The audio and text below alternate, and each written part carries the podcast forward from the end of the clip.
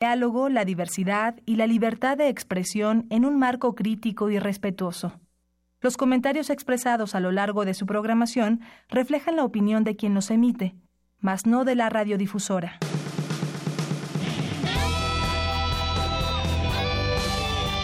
Prisma RU. Relatamos al mundo.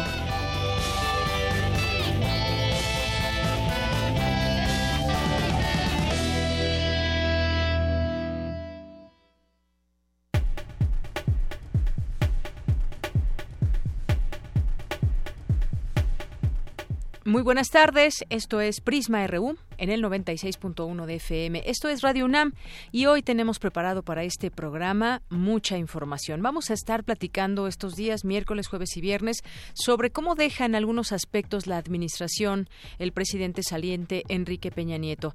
Vamos a hablar de educación, vamos a hablar de seguridad y hoy vamos a hablar de economía. Vamos a empezar hoy con economía, vamos a platicar con Luis Lozano Arredondo.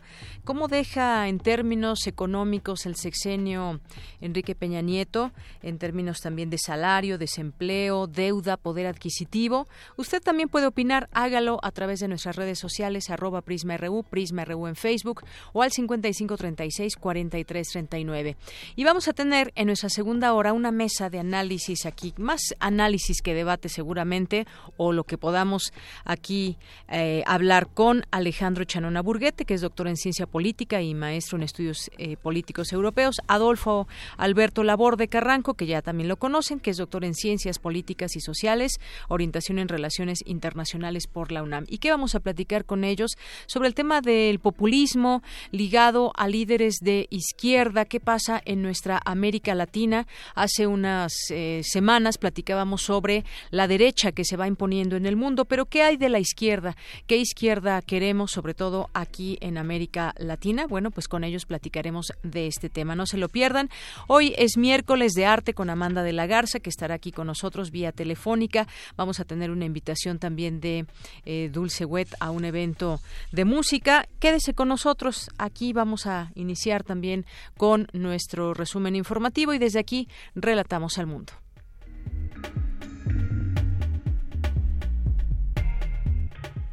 Bien, y hoy en nuestro resumen informativo, en este día miércoles 28 de noviembre, en los temas universitarios, entrega la UNAM el reconocimiento Alfonso García 2018 a defensores de migrantes. Mi compañera Virginia Sánchez estuvo ahí y nos tendrá toda la información analizan el Plan Nacional de Paz y Seguridad de Andrés Manuel López Obrador. Cindy Pérez Ramírez con los detalles más adelante.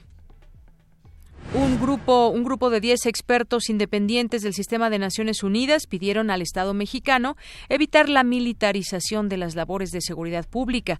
Dulce García nos tendrá la información. Presentan el libro Movimientos Estudiantiles y Juveniles en México del M68 a Ayotzinapa. Cristina Godínez nos ampliará la información. Y en los temas nacionales, un grupo de 10 expertos independientes del sistema de Naciones Unidas pidieron al Estado mexicano evitar la militarización de las labores de seguridad pública. Al menos 70 de los imputados por la desaparición de los 43 normalistas de Ayotzinapa fueron torturados, advirtió la recomendación de la Comisión Nacional de los Derechos Humanos. La ONG Mexicanos Primero pidió al nuevo gobierno de Andrés Manuel López Obrador tomar en cuenta cuatro prioridades educativas para continuar con la transformación en la materia en el país. Bueno, después de ver los resultados, donde pues se habla de que un porcentaje muy alto de niños que cursan la primaria, al terminar no saben sumar y restar con la agilidad con la que se pretende. Seis años más que se nos van al borde en el tema de la de la educación es pregunta y bueno, pues Vamos a ver qué sucede en los siguientes años. En más información, el Gobierno federal, en coordinación con la iniciativa privada, ofreció empleo a 686 migrantes centroamericanos luego de que regularizaron su situación migratoria. Tome sus precauciones, se registran protestas y, movilizaciones rumbo al zócalo de la Ciudad de México que ocasionan un grave caos vial en la zona. Y en los temas internacionales, el presidente estadounidense Donald Trump dijo que estaría totalmente dispuesto a paralizar el gobierno federal a menos que el Congreso autorice 5 mil millones de dólares para hacer su muro.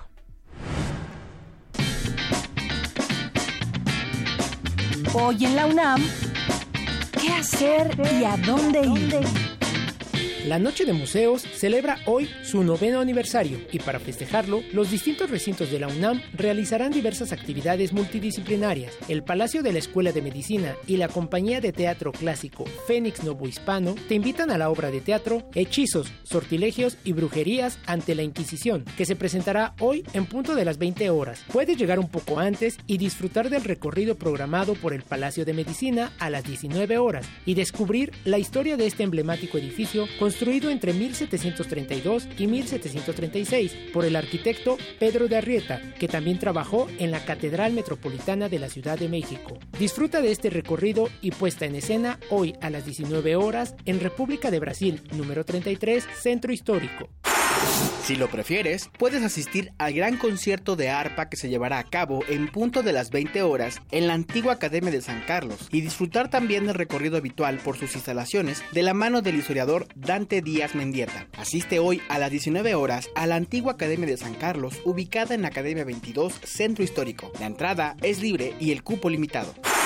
El Centro Cultural Universitario Tlatelolco te invita a participar en su tradicional miércoles de fandango, con talleres de zapateado, música y son jarocho. Trae tu jarana, falda y zapatos de baile para celebrar la cultura veracruzana. Asiste hoy a las 18 horas a la cafetería de la Unidad de Vinculación Artística del Centro Cultural Universitario Tlatelolco, ubicado en Avenida Ricardo Flores Magón, número 1. La entrada es libre y el cupo limitado.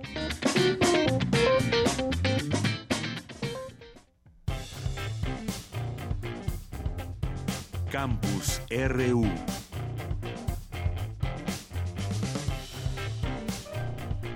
Bien, iniciamos una de la tarde con 11 minutos. Después de las invitaciones viene la información que le tenemos de nuestros campus universitarios.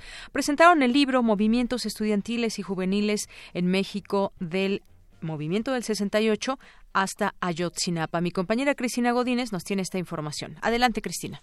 Deyanira Auditorio de Prisma RU, buenas tardes.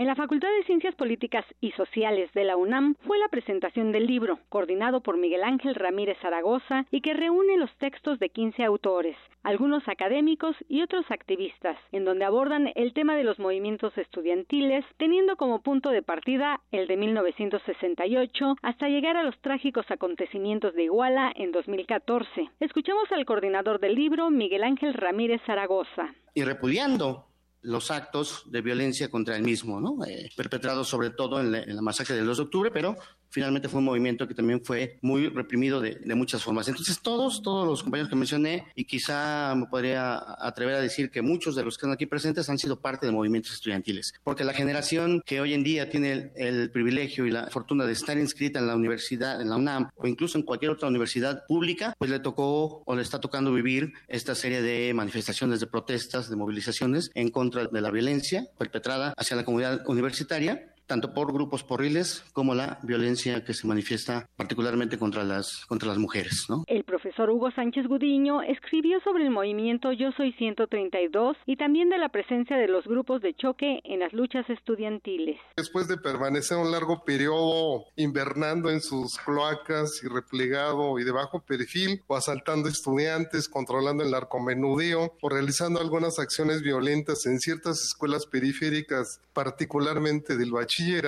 en el llamado Triángulo de las Bermudas que articula Vallejo, Azcapotzalco en Aucalpan, reapareció este sujeto incómodo de manera espectacular llamado Porro, en plena explanada de la rectoría, uniformados, armados y adiestrados para golpear, con un perfil que bien los podría definir como los halcones milenia o de la generación Z, el libro Movimientos Estudiantiles y Juveniles en México del M68 a Ayotzinapa está disponible tanto en edición impresa como digital. Deyanira, este es mi reporte. Buenas tardes. Gracias, Cristina. Muy buenas tardes. Vamos ahora contigo. Mi compañera Virginia Sánchez está lista para hablarnos sobre esta entrega de la UNAM, el reconocimiento Alfonso García 2018 a defensores de migrantes. ¿Qué tal, Vicky? Muy buenas tardes. Hola, Deyanira, auditorio de Prisma RU, muy buenas tardes. Así es, pues por segunda ocasión la UNAM hizo entrega del reconocimiento Alfonso Guerra Robles, perdón, Alfonso García Robles, para labores destacadas en favor de personas migrantes 2018. Este premio de Yanira Auditorio se estableció en memoria del distinguido diplomático y Premio Nobel de la Paz 1982, quien, bueno, pues destacó por su contribución al desarme nuclear en América Latina y que pues por ello se hizo acreedor a este Premio Nobel en 1982 y pues en, homenaje a él se instaura este reconocimiento. En la ceremonia donde se hizo entrega de estos reconocimientos, el rector Enrique Graue pues distinguió a cuatro defensores de los derechos humanos de los migrantes en Estados Unidos. Se trata de Isabel García, ella es cofundadora de la Coalición de Derechos Humanos en Arizona, donde ha trabajado en pro de los derechos de los migrantes y refugiados y contra las políticas migratorias de los Estados Unidos. También se le entregó a Jesús Chuy García. Él es miembro del Partido Demócrata estadounidense, donde ha mantenido una línea de trabajo a favor de los migrantes y además era el primer representante federal de origen mexicano de Illinois en el Congreso en Washington, D.C. También se le entregó este reconocimiento al padre Pedro Pantoja Arriola, de la Orden de los Jesuitas, quien, entre muchas acciones destacadas a favor de los migrantes, se encuentra en la fundación del albergue Belén Posada del Migrante en Saltillo, Coahuila. Y bueno, también del padre eh, sobresale su formación de Yanira, que además de estudiar en el Instituto Tecnológico, Teológico, perdón, Pastoral para América Latina, donde pues, fue alumno de los fundadores de la Teología de la Liberación como Gustavo Gutiérrez, Enrique Dussel y Pablo Freire, pues también cursó la licenciatura en Psicología en la Universidad Autónoma de Coahuila y una maestría en Sociología en la UNAM y también una especialización en Ciencias Sociales por la Universidad de Nanterre, Francia, pues donde fue también discípulo de Michel Foucault. Entonces, bueno, pues además de esta destacada contribución y trabajo a favor de los migrantes, resalta esta formación académica. Y finalmente también se le dio este reconocimiento a Alfonso García Robles a Antonia Hernández, reconocida activista y experta en temas de derechos civiles, inmigración y filantropía. Actualmente ya forma parte de la Junta de Asesoras y Comités, incluyendo la Comisión de Debates Presidenciales y la Fundación de la Biblioteca John F. Kennedy. También es presidenta y directora ejecutiva de la California Community Foundation, una de las organizaciones filantrópicas más grandes en el sur de California. Y bueno, pues escuchemos a ella quien habló precisamente en nombre de los cuatro galardonados.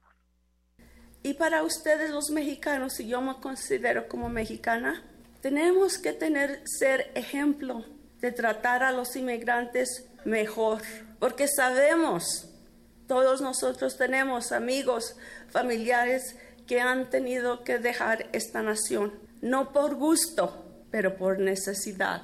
Y así es de que ahorita el problema que está pasando en Tijuana, los sacrificios de esas personas que han pasado por esta nación, tenemos la oportunidad de enseñarle al mundo que somos mejor que los otros.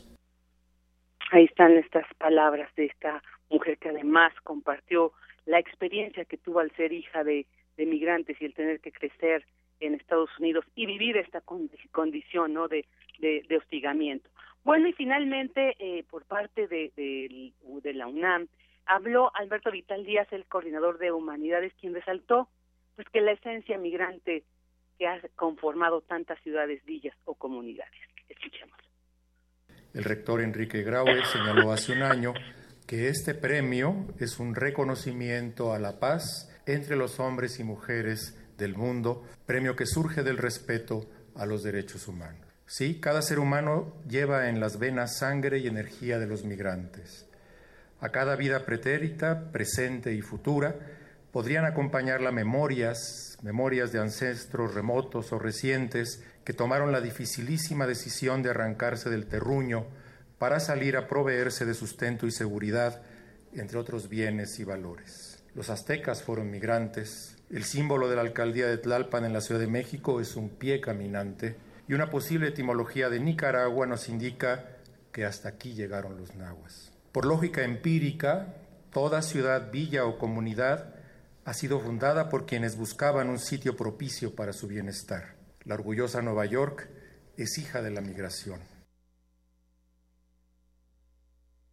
Y pues este es el reporte sobre este reconocimiento a Alfonso García Robles 2018 que se entregó a estos cuatro destacados defensores de los derechos de los migrantes en Estados Unidos.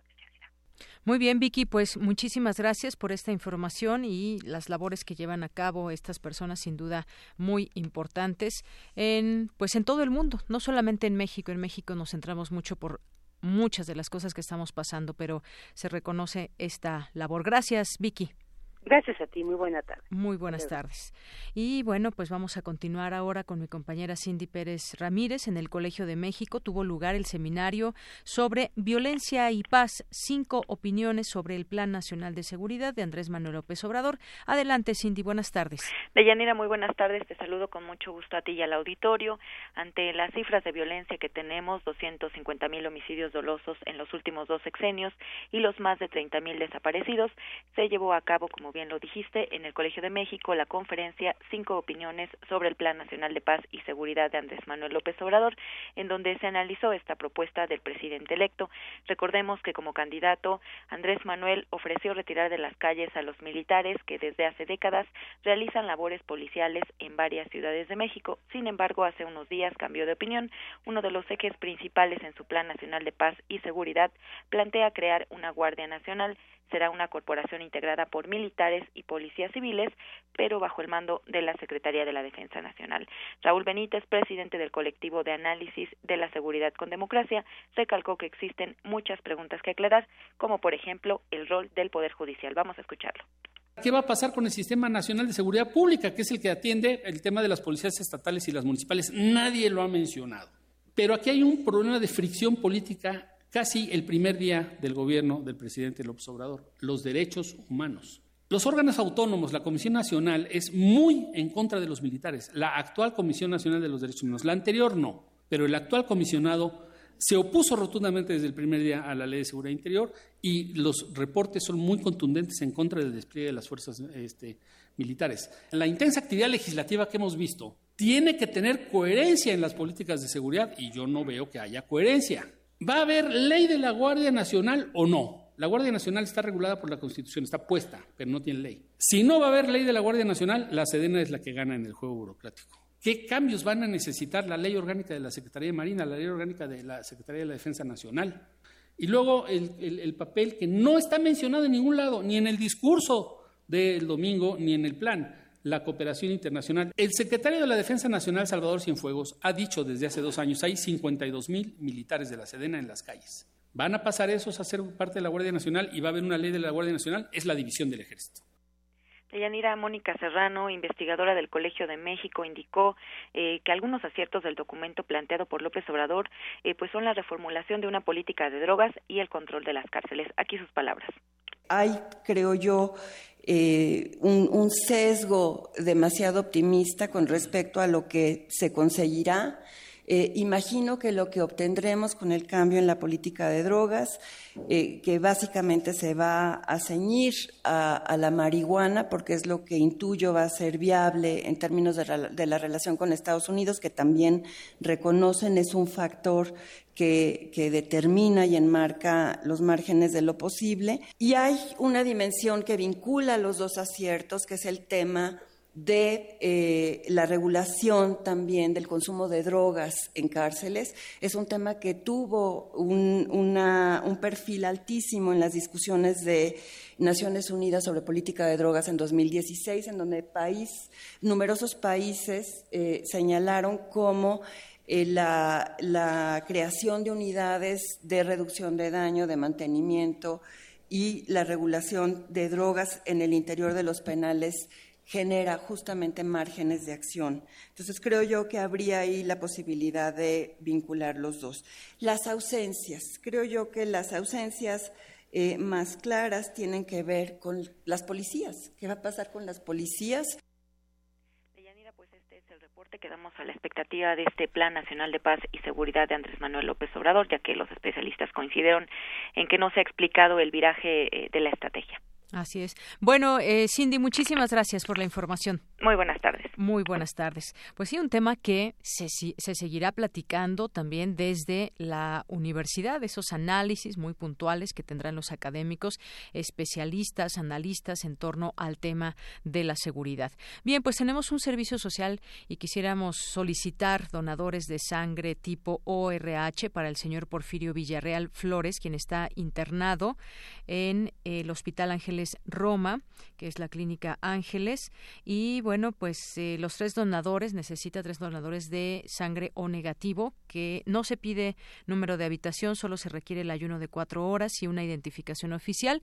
Los horarios del banco de sangre son de lunes a viernes de 8 de la mañana a 7 de la noche y sábado y domingo y días festivos de 8 a 1 de la tarde. Así que pues eh, le solicitamos su apoyo si alguien puede donar sangre a nombre del señor Porfirio Villarreal y que eh, este hospital se ubica en la calle de Durango 50, esto es en la colonia Roma Norte y el teléfono es 5229 8400. Continuamos. Porque tu opinión es importante, síguenos en nuestras redes sociales, en Facebook como Prisma RU y en Twitter como arroba PrismaRU. Relatamos al mundo. Relatamos al mundo. Bien, continuamos. Es la una de la tarde con 25 minutos.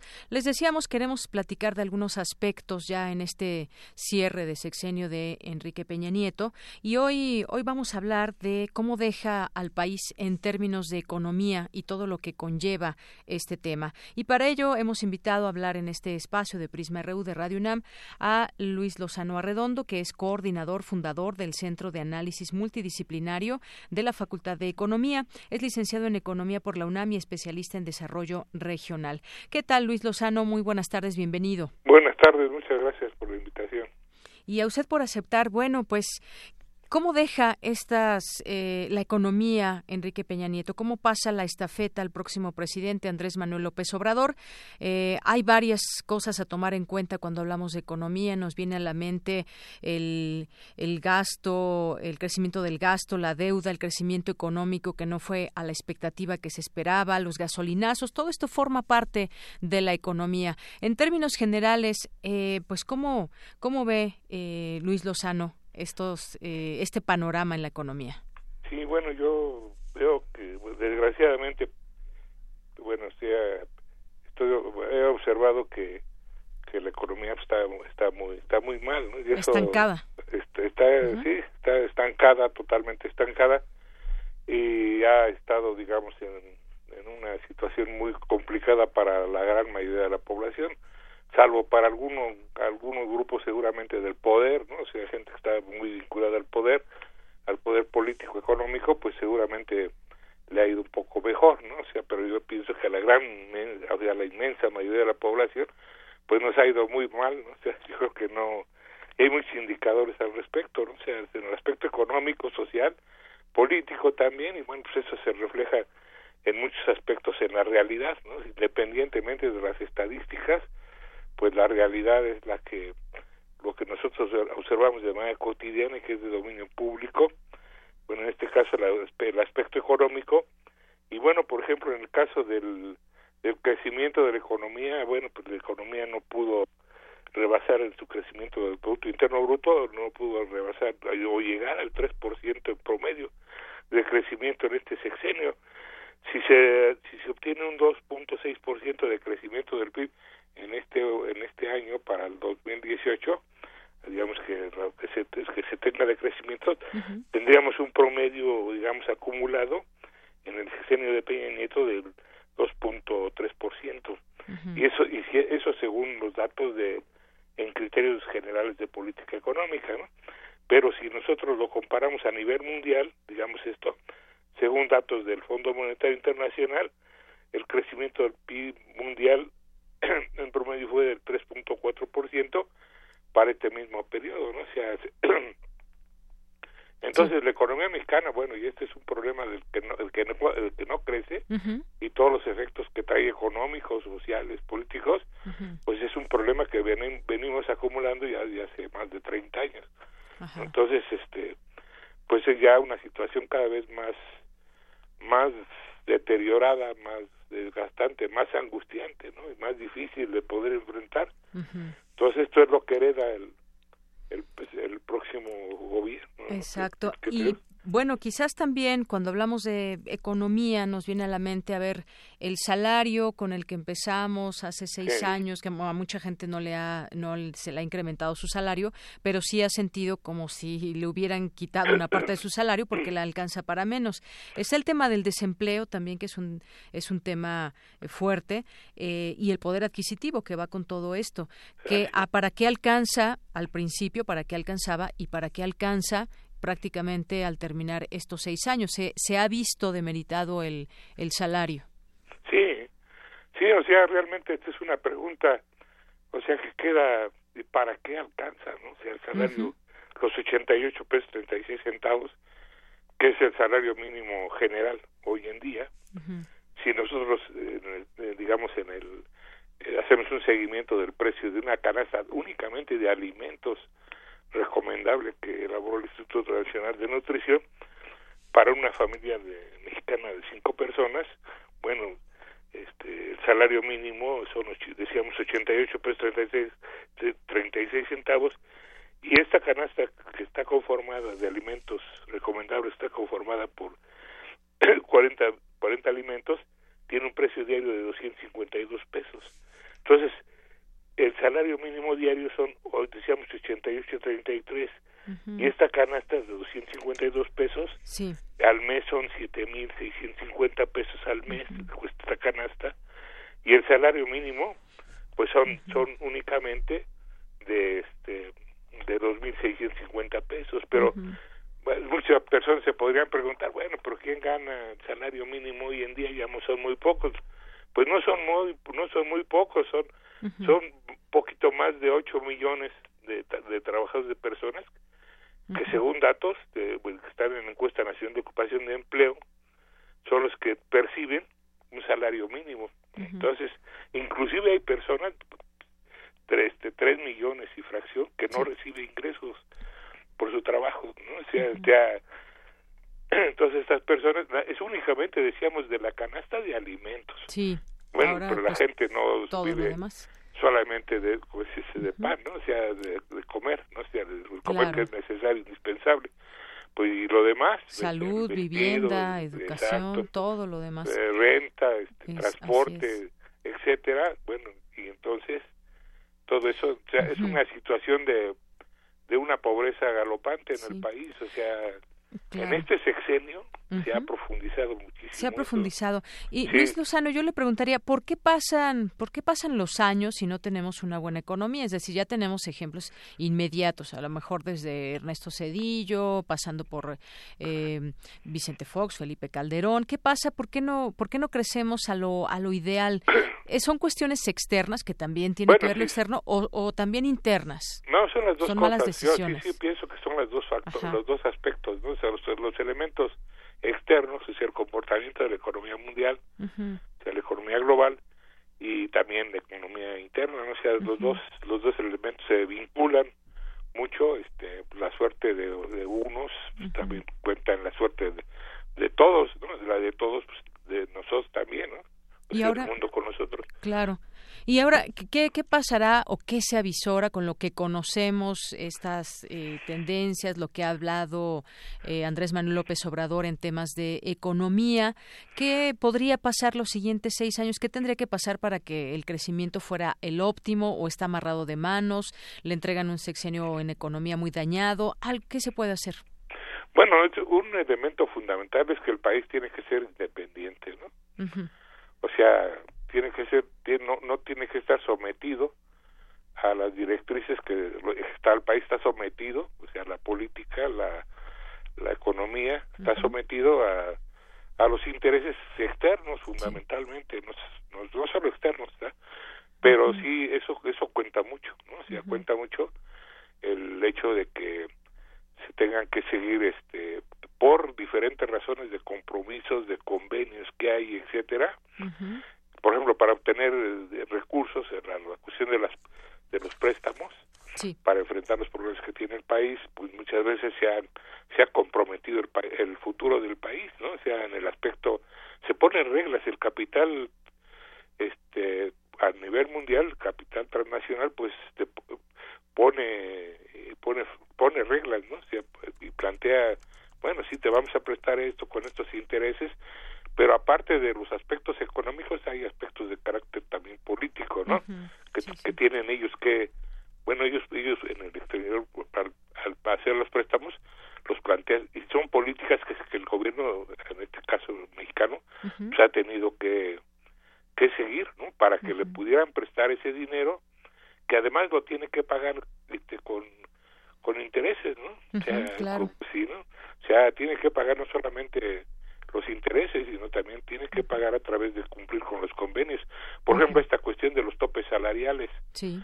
O sea, de que los incrementos de salario no pueden rebasar lo que puede lo que, lo que gana el presidente. E incluso ya empezaron a recortar los salarios. Ajá. Pues sí, entonces. ¿Esto ayuda, Este, no, pues es que nos ha, ha asumido en, en, la, una profunda miseria a la gran mayoría de la de la población trabajadora, pues en cuanto a que en cuanto a que ha condenado a que pues, no pueda cubrir sus necesidades esenciales básicas pues sí. O sea, son de sobrevivencia lo que se tiene, ¿no? Entonces, hay datos oficiales en donde se ve claramente que hay una hay una cantidad importante de población trabajadora que cada vez tiene que trabajar más o en más lugares, no solo en uno, para poder hacer este completar su gasto familiar, ¿no? Su gasto personal. Pues bueno, pues esta es parte de que además tiene que ver con aspectos sociales y con otros aspectos, ¿no? O sea, de salud, etcétera. Así es. Entonces, es una situación que es complicada. Entonces, ese es un elemento importante para poder, digamos, superar la situación, ¿no? O sea, poder este enfrentar lo, lo que viene en los próximos años, que además, además, este, también en la cuestión de la deuda, pues el, al país este Peña Nieto lo dejó súper endeudado, ¿no? Pues a 19 semanas de irse pidió 10 mil millones de dólares. Es, es, hay acumuló 10 billones de pesos en cuanto a en cuanto a cuestión de la deuda, más de 10 billones. Cuando él entró, había acumulado eh, estaba 3.6 billones hasta cuando sale este Calderón. Y entonces, este, cuando entra Piña Nieto, es de 3.6 a más de, de, 10, ¿no? Ya incrementó más del 100% la deuda, ¿no? Pero entonces hay que pagar desde el punto de vista económico, pues intereses, por ejemplo, los servicios de la deuda, etcétera, ¿no? Entonces, este, eso de dónde va a salir. Claro. Entonces, pues no hay un panorama nada bueno. No, no es no es fácil, ¿no? No es fácil. no está, está complicadísimo. Y bueno, está el aspecto social también, ¿no? el aspecto porque todo está vinculado, ¿no? Está, muy relacionado.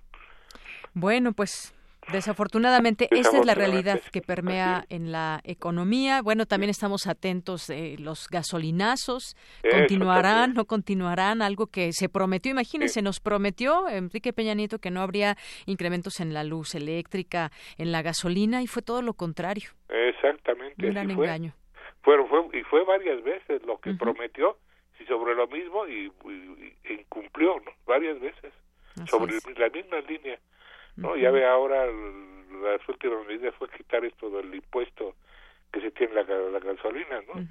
decir, no, bueno, pues se, se elimina, pero ya en esos últimos días, ¿no? O sea, hace unos días lo planteó, esto cómo va a afectar de manera inmediata a la cuestión de los, del precio de la gasolina, por ejemplo, ¿no? Pues sí. Entonces, bueno, pues así están las cosas, este panorama bastante, bastante, pues eh, fuerte, difícil en el tema de la economía. Ya platicaremos en otro momento, eh, Luis Lozano, para ver, pues cómo empieza el próximo gobierno y cómo va a hacer frente a esta situación, esta realidad. Sí, con mucho gusto. Muy bien, pues muchas gracias. A ustedes, muchas gracias. Hasta luego, muy buenas tardes a Luis Lozano Arredondo, coordinador fundador del Centro de Análisis Multidisciplinario de la Facultad de Economía y licenciado en Economía por la UNAM, especialista en desarrollo regional. Pues, ¿y usted qué opina? Ya se está, ya prácticamente acabó este sexenio. ¿Qué deja de positivo? ¿Qué deja de negativo? ¿Qué le parece? ¿Cómo mejoró su economía? ¿Cómo mejoró o no su vida en aspectos, claro, en donde, en donde las autoridades también tienen mucha tarea por hacer y tienen muchas deudas pendientes siempre con los ciudadanos? ¿Cómo terminamos en ese sentido. Eh, bueno, hay muchos eh, columnistas que hablan que al respecto de cómo cierra este sexenio, dan sus puntos de vista y bueno, lo que ha sido durante este año. Por ejemplo, dice aquí Martín Moreno, en sin embargo, dice bandidaje, ignorancia, mala economía, inseguridad, millones esperan que Enrique Peña Nieto sea investigado. Un, un, presidente irresponsable, un presidente ignorante, un presidente cómplice, repudiado, el presidente que ya se va. Continuamos. Relatamos al mundo. Relatamos al mundo. Tu opinión es muy importante. Escríbenos al correo electrónico prisma.radiounam@gmail.com. Porque tu opinión es importante, síguenos en nuestras redes sociales, en Facebook como Prisma RU y en Twitter como arroba PrismaRU. Dentro de nosotros existe algo que no tiene nombre y eso es lo que realmente somos. José Saramago. Enlace en vivo desde la Feria Internacional del Libro de Guadalajara con Miguel Ángel Quemain. ¿Qué tal, Miguel Ángel Quemain? ¿Cómo estás? Muy buenas tardes. Bienvenido. Gracias. Mira, la, las actividades más interesantes eh, el día de ayer y a lo largo de la semana, bueno, fue Miguel la recepción Ángel. ayer del premio al bibliófilo de, recibido por Enrique Florescano, quien como sabemos pues es, es doctor, historiador y editor un historiador de primera línea y bueno, se distinguió por el premio homenaje al bibliófilo José Luis Martínez 2018, porque bueno, José Luis Martínez es uno de los grandes bibliófilos mexicanos. Eh, Florescano se dio, se dio, a conocer que bueno, la, la biblioteca de Martínez tiene cerca de 20.000 obras, forma parte de ya de la Biblioteca Pública del Estado de Jalisco. Y bueno, la biblioteca es la, la, la memoria fundamental de un escritor, fue una ceremonia muy emotiva y entre las actividades pues más importantes de la de la feria. Un evento también importante fue la reunión que ayer tuvo Lobo Antunes, Antonio Lobo uh -huh. Antunes, con Antonio Ortuño, distinto a la presentación que te referían a, al día de ayer con uh -huh. eh, Laura Restrepo, escritora colombiana, que fue más cálida, con, eh, con Ortuño fue más humorística, más beligerante, muy interesante también.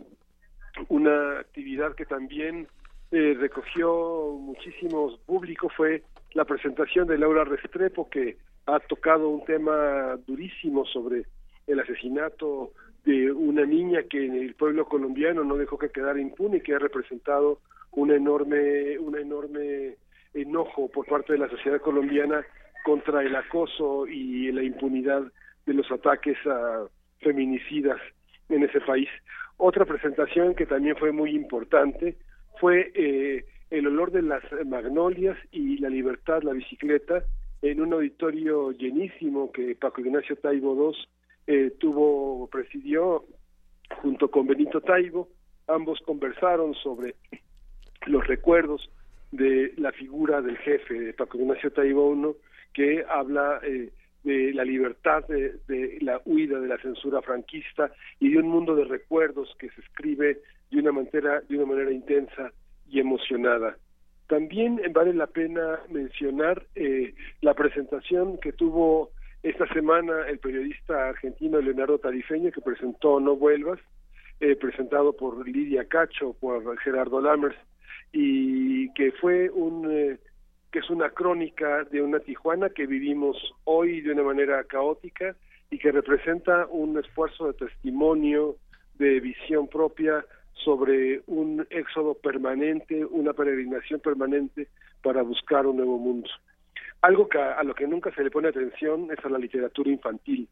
Y hoy te traigo una, una pequeña uh -huh. conversación con Cristina Urrutia, que vamos a escuchar. Cristina Urrutia es la directora de la editorial Tecolote, que recibió un premio que es eh, fundamental para los grandes libreros de la edición infantil en el mundo, que es el premio Boloña, que dedica a la mejor editorial infantil en Centro y Sudamérica, o sea, desde nuestro país hasta la Patagonia, y que representa un gran logro para la edición, la edición más tradicional, más fina y más rica de libros infantiles.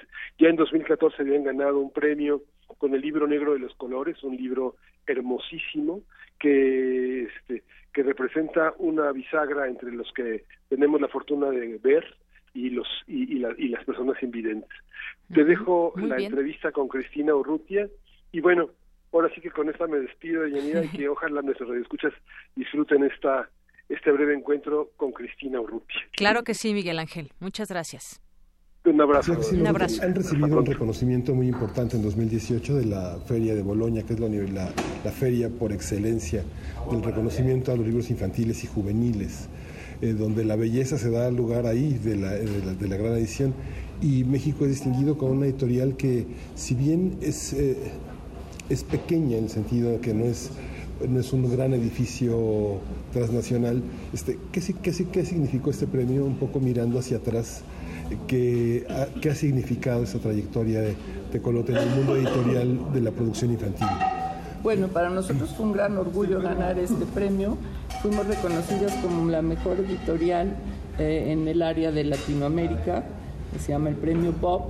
Y bueno, es como un gran reconocimiento por tantos años de trabajo de todo un grupo que somos pocos, somos cinco en la editorial y, estamos muy contentos. Sobre todo es un orgullo, creo yo, para México, que seamos reconocidos a nivel internacional. Es una editorial que eh, ha conjuntado en, en, algunos años un equipo de autores, ¿no? Cotín de Venezuela, sí, es, una, es una autora que, que uno ve en el stand presente y que es la autora de un libro también muy premiado, que es el libro, el libro negro de los colores. Eh, un poco ver este, esta, esta vocación por la belleza y por la comunicación a través de los libros con un público que, al que se le tiene poca fe en, general en las políticas culturales, en las políticas de difusión. ¿Cómo, cómo ha sido este proceso? Bueno, yo, yo le he apostado realmente a, a difundir el patrimonio artístico, cultural de México, que es interesante y bello. Y simplemente creo que hay que mostrarlo bien. Eh, eh, ganamos un premio en Bolonia con un libro que se llama Migrar, que es justamente una mate a manera de códice, una mate en blanco y negro eh, cuenta la historia de un niño que migra desde Chalucla Guerrero hasta Estados Unidos y que de una manera muy poética, muy, muy sencilla, al final dice, pues no encontré a mi papá y qué triste estoy, la verdad mi perro debe estar también muy triste porque no le gusta estar solo.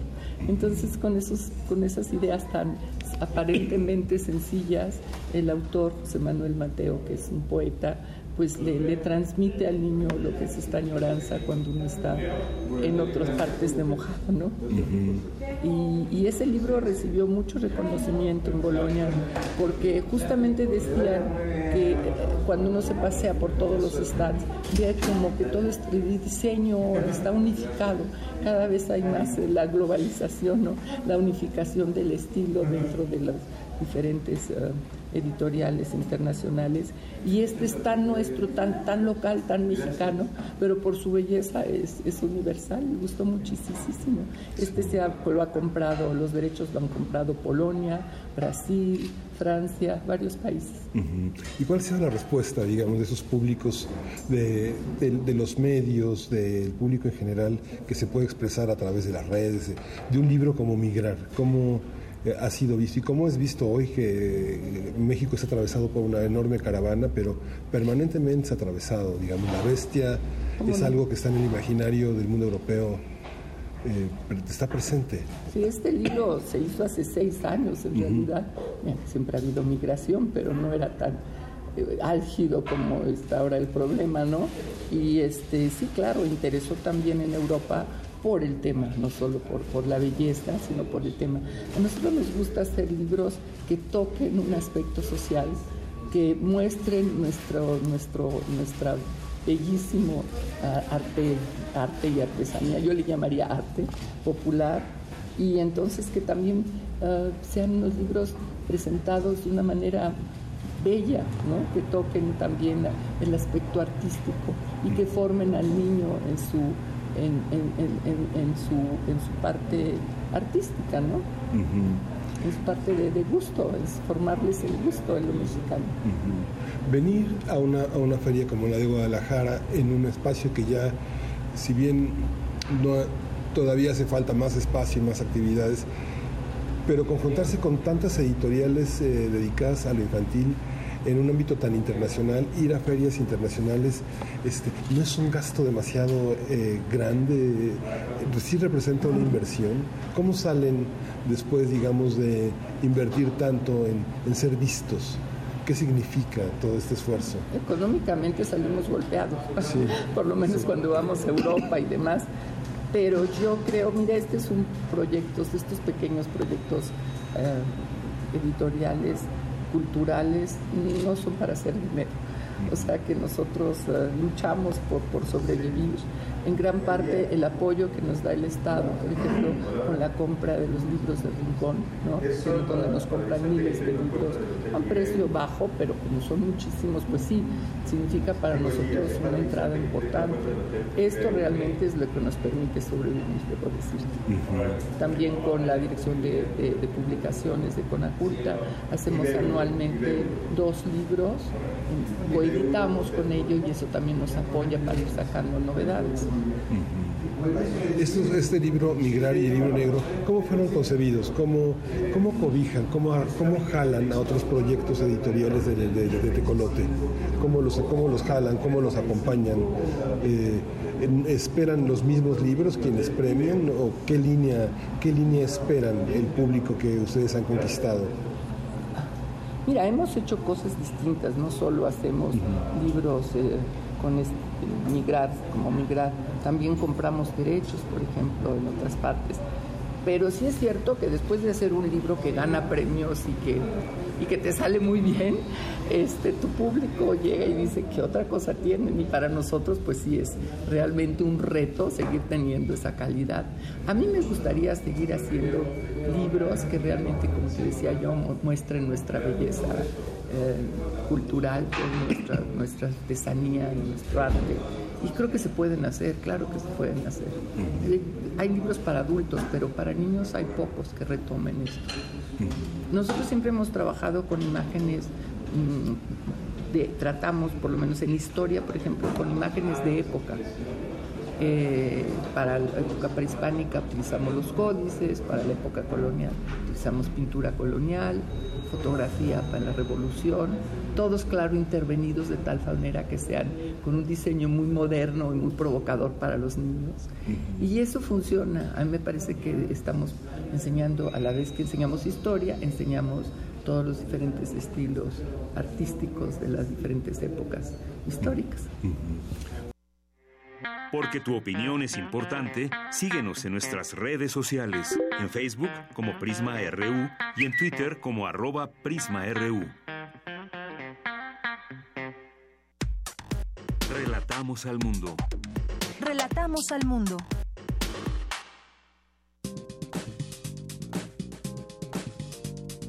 Cultura RU.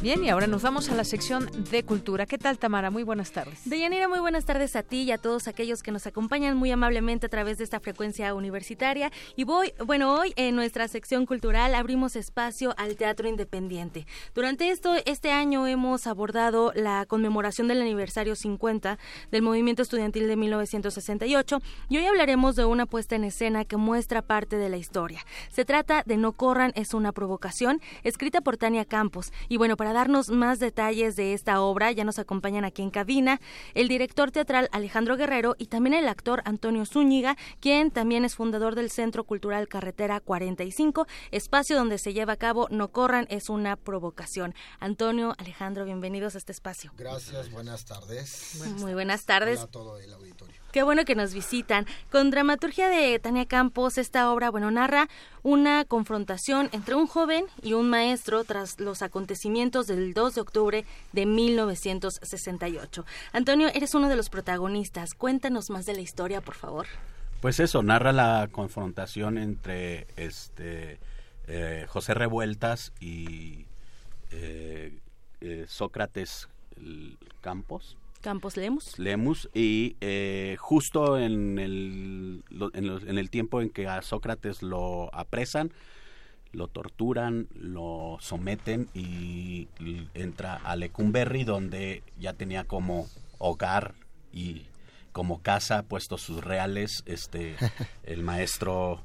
Ya el tenía maestro número de inventario. Sí, ya, ya lo tenía, ya tenía como su suite este particular. Estaba en la maestría casi por el doctorado, ¿no? Así es. Ahí. Y entonces hay una discusión muy muy sabrosa, muy intensa y muy profunda acerca de los eh, eh, conceptos de libertad, de, de encarcelamiento, de, de, lucha, de no lucha, de, de, pertenencia a la generación o no, todo derivado de los sucesos eh, que enmarcaron la vida de Sócrates en aquel momento en el que él, estando dentro de las eh, protestas, instigó o quiso impedir la, la, la huida, la, la, corretiza de los estudiantes con esta frase famosísima de no corran es una provocación acto que derivó en un ataque del ejército y entonces eh, eh, esta frase que fue hecha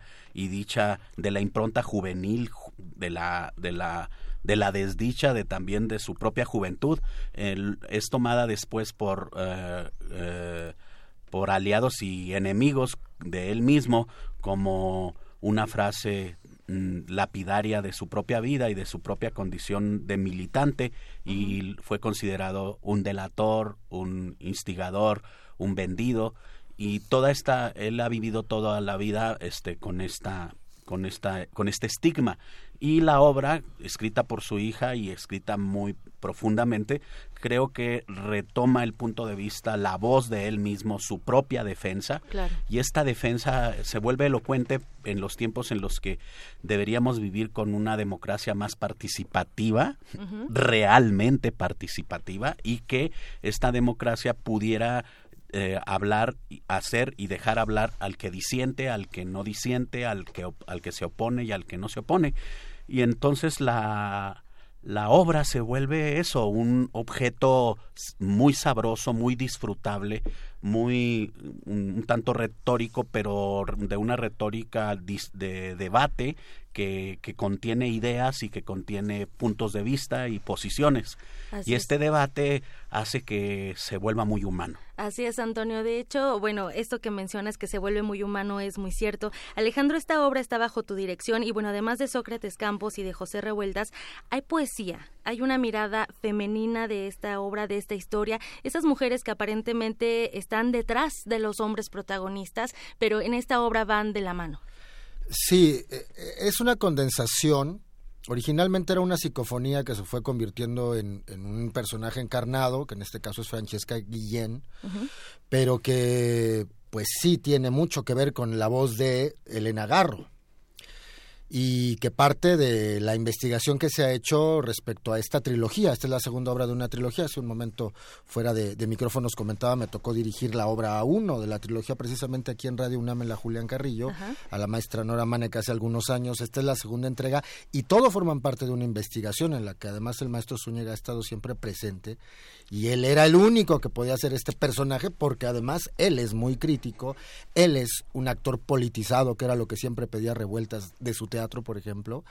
Pero vamos, esta historia de lo que hace confluir a Agarro a las mujeres, como el caso de la obra 1 de la trilogía, que es un monólogo eh, por una actriz con un personaje femenino, como lo es la obra 3 de la trilogía, tiene una investigación muy fuerte y tiene que ver con eh, Elena Garro, tiene que ver desde luego con revueltas, pero muy recientemente, apenas leí en Nexos hace un par de meses, eh, un artículo en el que se hablaba de esta idea justo esa noche del 2 de octubre, eh, que devela el maestro Carlos Montemayor en Violencia Estado en México, ¿no? Hay una confrontación hacia el interior de las Fuerzas Armadas entre el ejército y el Estado Mayor Presidencial.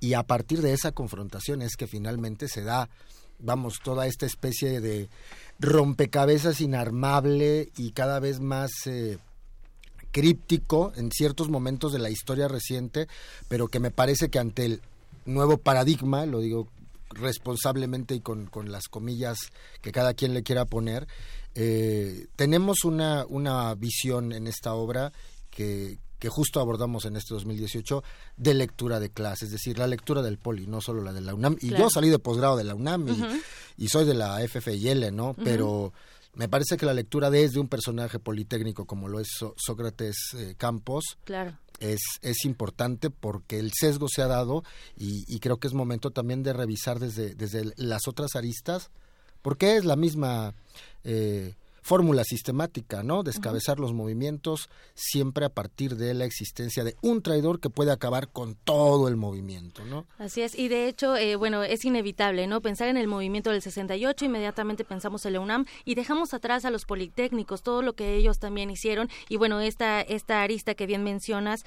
de Sócrates, bueno, que era la cara del, del Politécnico en el movimiento de 1968. Y ahora que mencionas a Carlos Montemayor, bueno, pues el miércoles pasado celebraron el 104 aniversario del natalicio del escritor José Revueltas y también seis años de existencia de Carretera 45. Ahí en esa presentación estuvieron muy bien acompañados por Cayani Revueltas y también por Susana de la Garza, que era amiga, compañera, bueno... La musa del maestro Montemayor, su pareja de los últimos De Carlos Montemayor. Pero era todo eso que dice, El maestro Zúñiga, bueno, Dejo el micrófono. Venga, Antonio. Sí, pues nosotros este, celebramos estos seis años y resulta que el teatro eh, que es un instrumento del hombre inventado por, por el hombre y la mujer. ¿sí? o invitado por la mujer y el hombre. Ya en estos tiempos siempre uno tiene que estar puntualizando esto.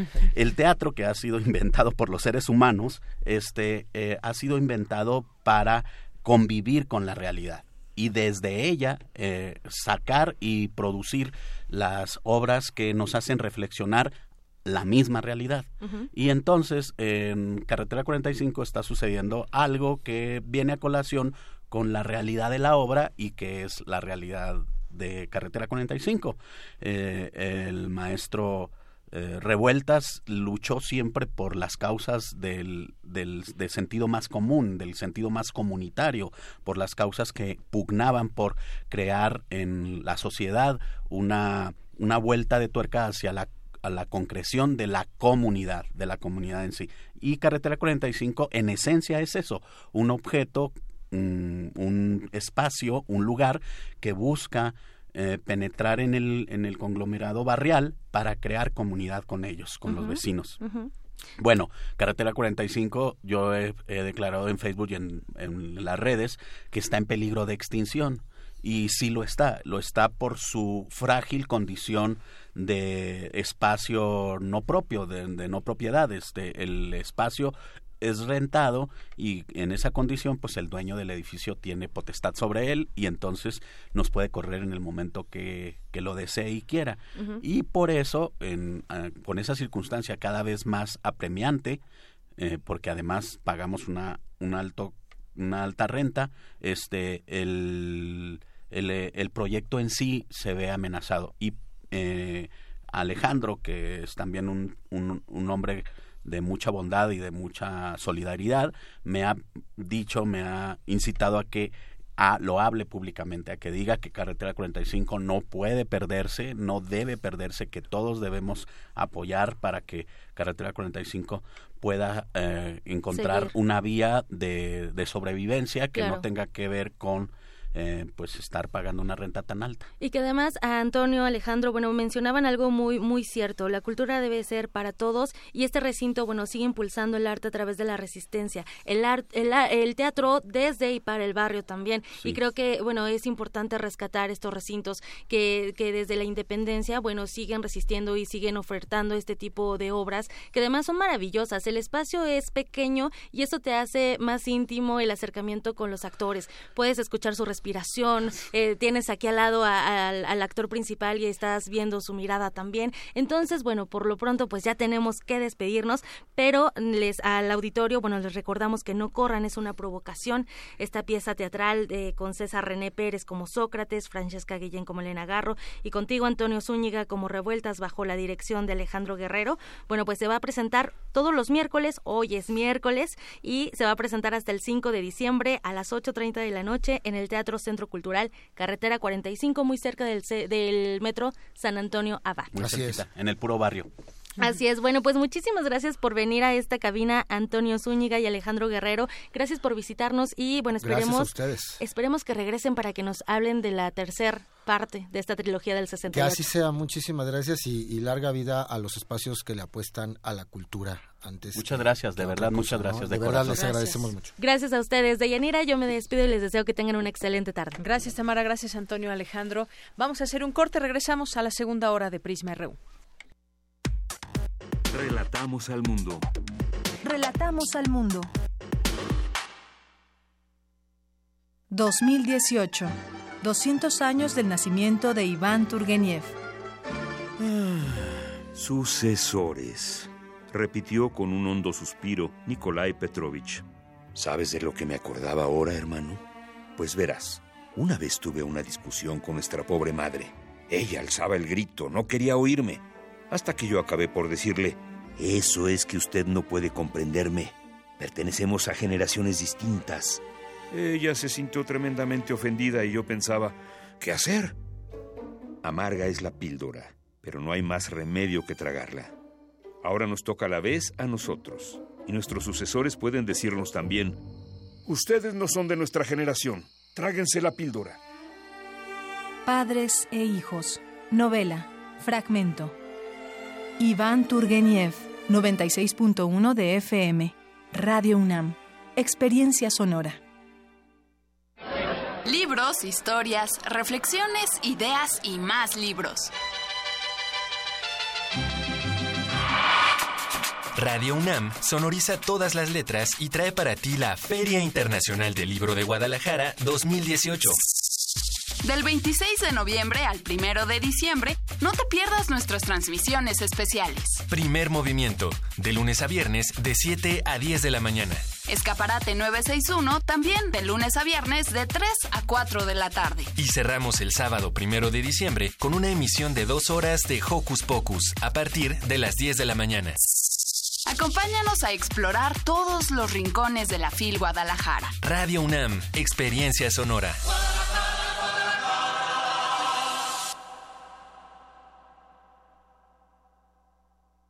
¿Y a ti qué te identifica como mexicana o mexicano?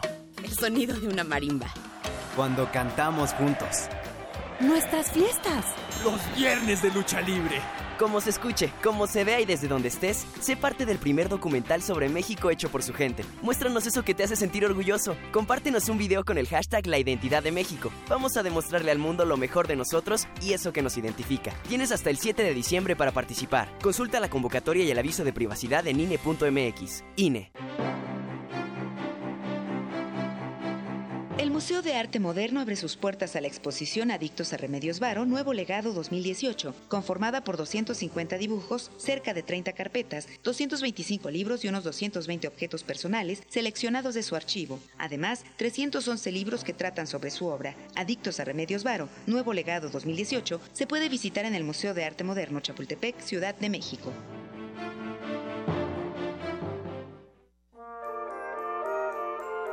Sobre el cielo de Belén, la aparición de un astro le indica a los pastores hacia dónde deben peregrinar, cantar y bailar. Radio UNAM te invita a la función especial de la mayor historia jamás contada, convertida en una comedia musical. Pastores a Belén. Dirección y dramaturgia de Sergio Rued. 16 actores y cantantes en vivo, acompañados de la banda de la Escuela de Música del Estado de Hidalgo. Sábado 8 de diciembre, función doble, a las 17 y a las 19 horas en la sala Julián Carrillo de Radio UNAM. Adolfo Prieto 133, Colonia del Valle, cerca del Metrobús Amores. Entrada libre. Radio UNAM. Experiencia sonora.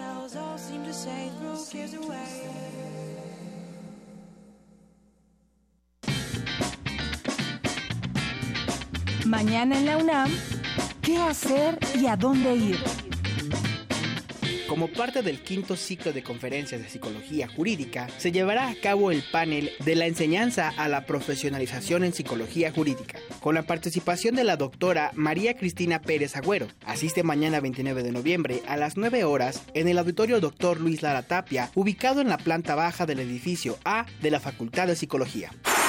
Te recomendamos el largometraje Tamara y la Catarina, de la directora de cine mexicano Lucía Contreras. Esta historia narra la travesía de dos mujeres que se desdibujan en su soledad y que tendrán que convivir más allá de lo que esperaban y encontrar una en la otra un espacio donde no son iguales pero sí necesarias. Es una historia en la que los personajes irán descubriendo en sus errores y su condición una forma de existir entre ellas. Asiste a las funciones mañana 29 de noviembre a las 11, 13, 16, 30 y 19 horas en la Sala José Revueltas del Centro Cultural Universitario. La Dirección General del Deporte Universitario te invita al panel de discusión Bloqueo y Defensas, siguiendo las reglas de justicia deportiva, con la participación de los maestros Jaime Moreno Agras, Vicente Toledo González y el licenciado Jesús Chichino Lima. Este evento forma parte del Foro Académico Universitario Conmemorativo de México 68. Asiste mañana a las 12 del día al auditorio del Centro de Capacitación de Jueceo y Arbitraje Deportivo, ubicado en el estacionamiento número 8 del Estadio Olímpico Universitario. La entrada es libre y el cupo limitado.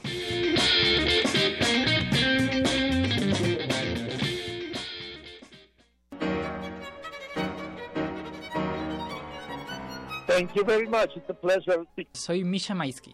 Muchas gracias por invitarme a Melomanía. Es un placer hablar con ustedes. Primero que nada, estamos muy felices, muy felices de estar de regreso en México después de muchos años.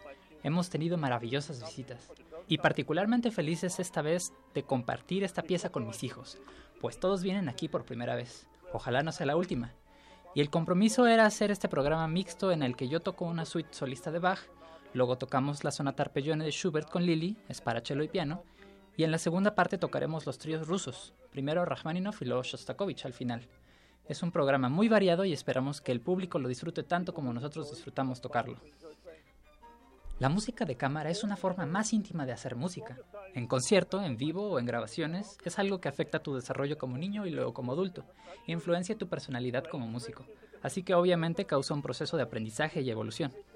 Y alguna de la música más grandiosa fue escrita para este tipo de ensamble, y a pesar de que mi principal ocupación es tocar como solista con orquestas y en recitales, la música de cámara es una parte muy importante en mi vida profesional. A pesar de que la toco más como un pasatiempo porque la toco por placer, aunque toco toda la música por placer, debo decir, siempre me refiero a mí mismo como un chelista amateur porque todavía amo lo que hago. Pero afortunadamente he tocado en varios buenos festivales de música de cámara, como el que organiza Marta Argrich en Lugano cada año, en el que he tocado con mis dos hijos, Lily y Sasha, en varias ocasiones, y en el Festival de Marga Argerich en Beppu, en Japón, el Festival Dubrovnik por varios años, en Holanda con Janine Jensen también por varios años y por supuesto desde 1994 he participado en festivales con toda mi familia y tocado junto con Lily y Sasha en muchas diferentes ocasiones. Así que sí es una parte muy importante de mis actividades. Esta experiencia con mi familia es algo muy especial, ¿sabes? Yo siempre digo que soy el chelista más afortunado en el mundo por varias razones diferentes. Primero que nada, por mis grandiosos maestros, Rostropovich y Piatigorsky, y porque tuve la suerte de conocer a Pablo Casals dos meses antes de que falleciera, casi a los 97 años de edad. Y tuve la suerte de tocar más de 20 conciertos y hacer tres grabaciones con el gran Leonard Bernstein y así sucesivamente. También toqué con grandes músicos durante mis años en el Conservatorio de Moscú y desde que vine al oeste, ahora han pasado más de 43 años que he sido muy gran amigo y colega de Marta Argerich, en mi opinión una de las más grandes músicas de nuestro tiempo y con otros muchos músicos he tenido grandes experiencias, pero lo que iba a decir es que tocar y compartir escenario con mis propios hijos es algo muy especial. Fue el sueño de mi vida desde que ellos nacieron, y soy muy afortunado de no haber tenido que esperar hasta mis nietos para hacerlo. Es como un sueño hecho realidad. Queridos amigos, queridos amantes de la música, espero sinceramente que les sea posible acompañarnos esta noche a las 8.30 en la sala Nezahualcóyotl para un concierto de hermosa música de Bach, Schubert, Rachmaninoff y Shostakovich con mis maravillosos hijos, Lily y Sasha, y espero que disfruten este hermoso programa tanto como nosotros disfrutamos tocarlo. Muchas gracias.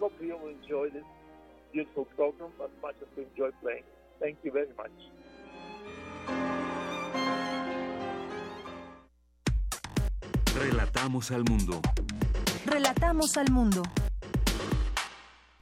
Continuamos dos de la tarde con 12 minutos. Saludos a quienes están a través de redes sociales enviándonos algún mensaje, dándonos algún eh, like, me gusta y bueno, pues muchas gracias por estar aquí. En Facebook también estamos como Prisma RU y estamos al teléfono 5536 4339. Carnalita del Mundo, muchos saludos. Arturo Arellanes, Benjamín Martínez Che, eh, Ignacio Gutiérrez, Alan, Oncoinmunología MX, el IFC UNAM. Eh, Lourdes Medel, Ricardo Ortiz, David García. Eh, mandamos saludos también a Benjamín Vázquez, Alex Cardiel que nos dice atento desde el inicio del noticiero. Saludos a todo el equipo. Muchas gracias. Más 52 frenos dice, pregunta, ¿cuántos de los productos de la canasta básica se producen en México o cuántos se importan? ¿Esto influye en el alto costo de la misma? ¿Cómo combatir, cómo combatir la inflación? Pienso que hace mucho daño a la economía y salario del trabajador. Saludos. Pues sí, hay mucho que reflexionar en el tema de economía, de dónde llegan no solamente los productos de la canasta básica, sino también otros productos que usamos para nuestro consumo, de dónde vienen. Eh, muchas veces se, ha hecho esta campaña de compra, lo he hecho en México, pero qué tantos frutos ha rendido. Y ahora que hablábamos de economía, veo una nota en este momento en los medios. El Banco de México recorta expectativa de crecimiento y ve mayor inflación para el próximo, para lo que termine ya este año y el, el 2019. Advierte de mayor inflación, es lo que dice el Banco de México. Paloma G. Guzmán, también muchos saludos gracias. Javier Tinajero, Eddie Eddy, José Luis Sánchez nos dice Buenas tardes. Para el torpedo para debilitar al gobierno entrante por cúpulas empresariales sigue y ellos que con buen fin, gracias José Luis, nos manda como siempre eh, también información que considera importante que podamos leer, en este caso del diario Reforma, donde eh, nos dice aquí eh, sobre el tema del discurso pronunciado por López Obrador ante las Fuerzas Armadas.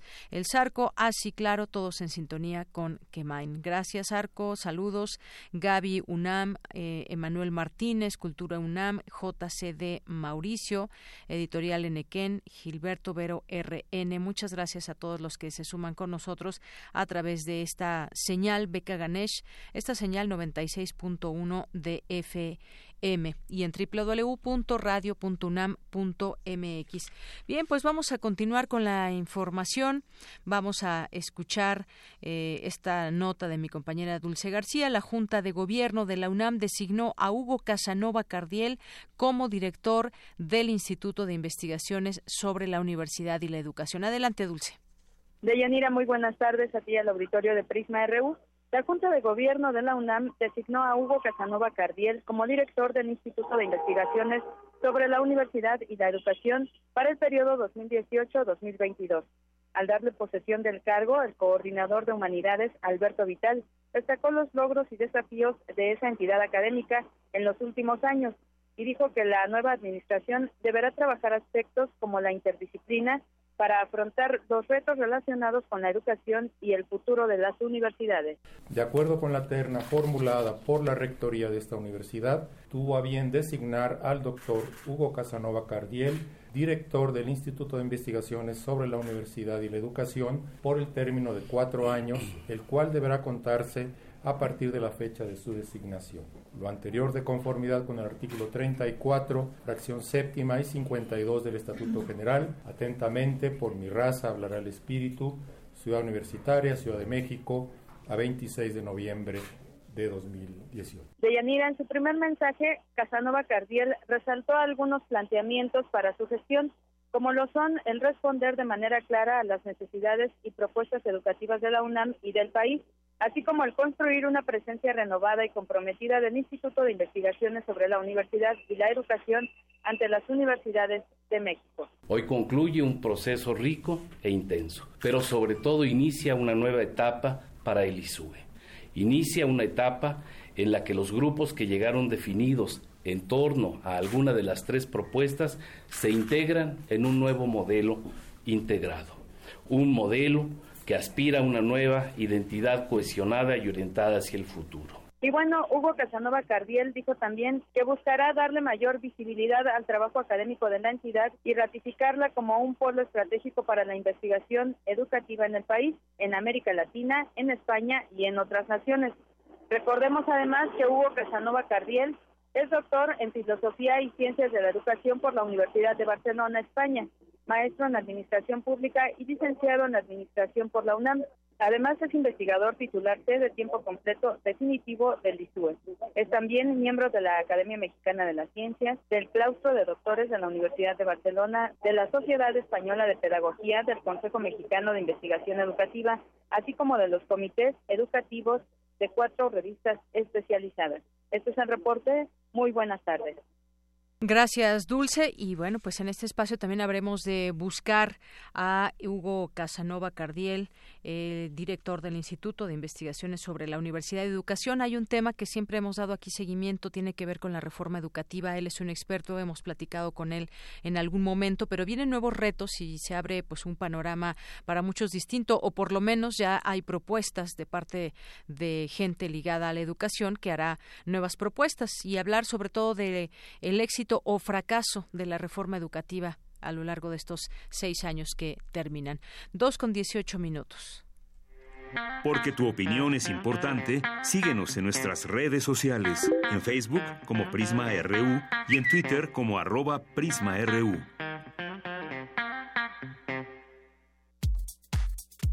Tu opinión es muy importante. Escríbenos al correo electrónico prisma.radiounam@gmail.com.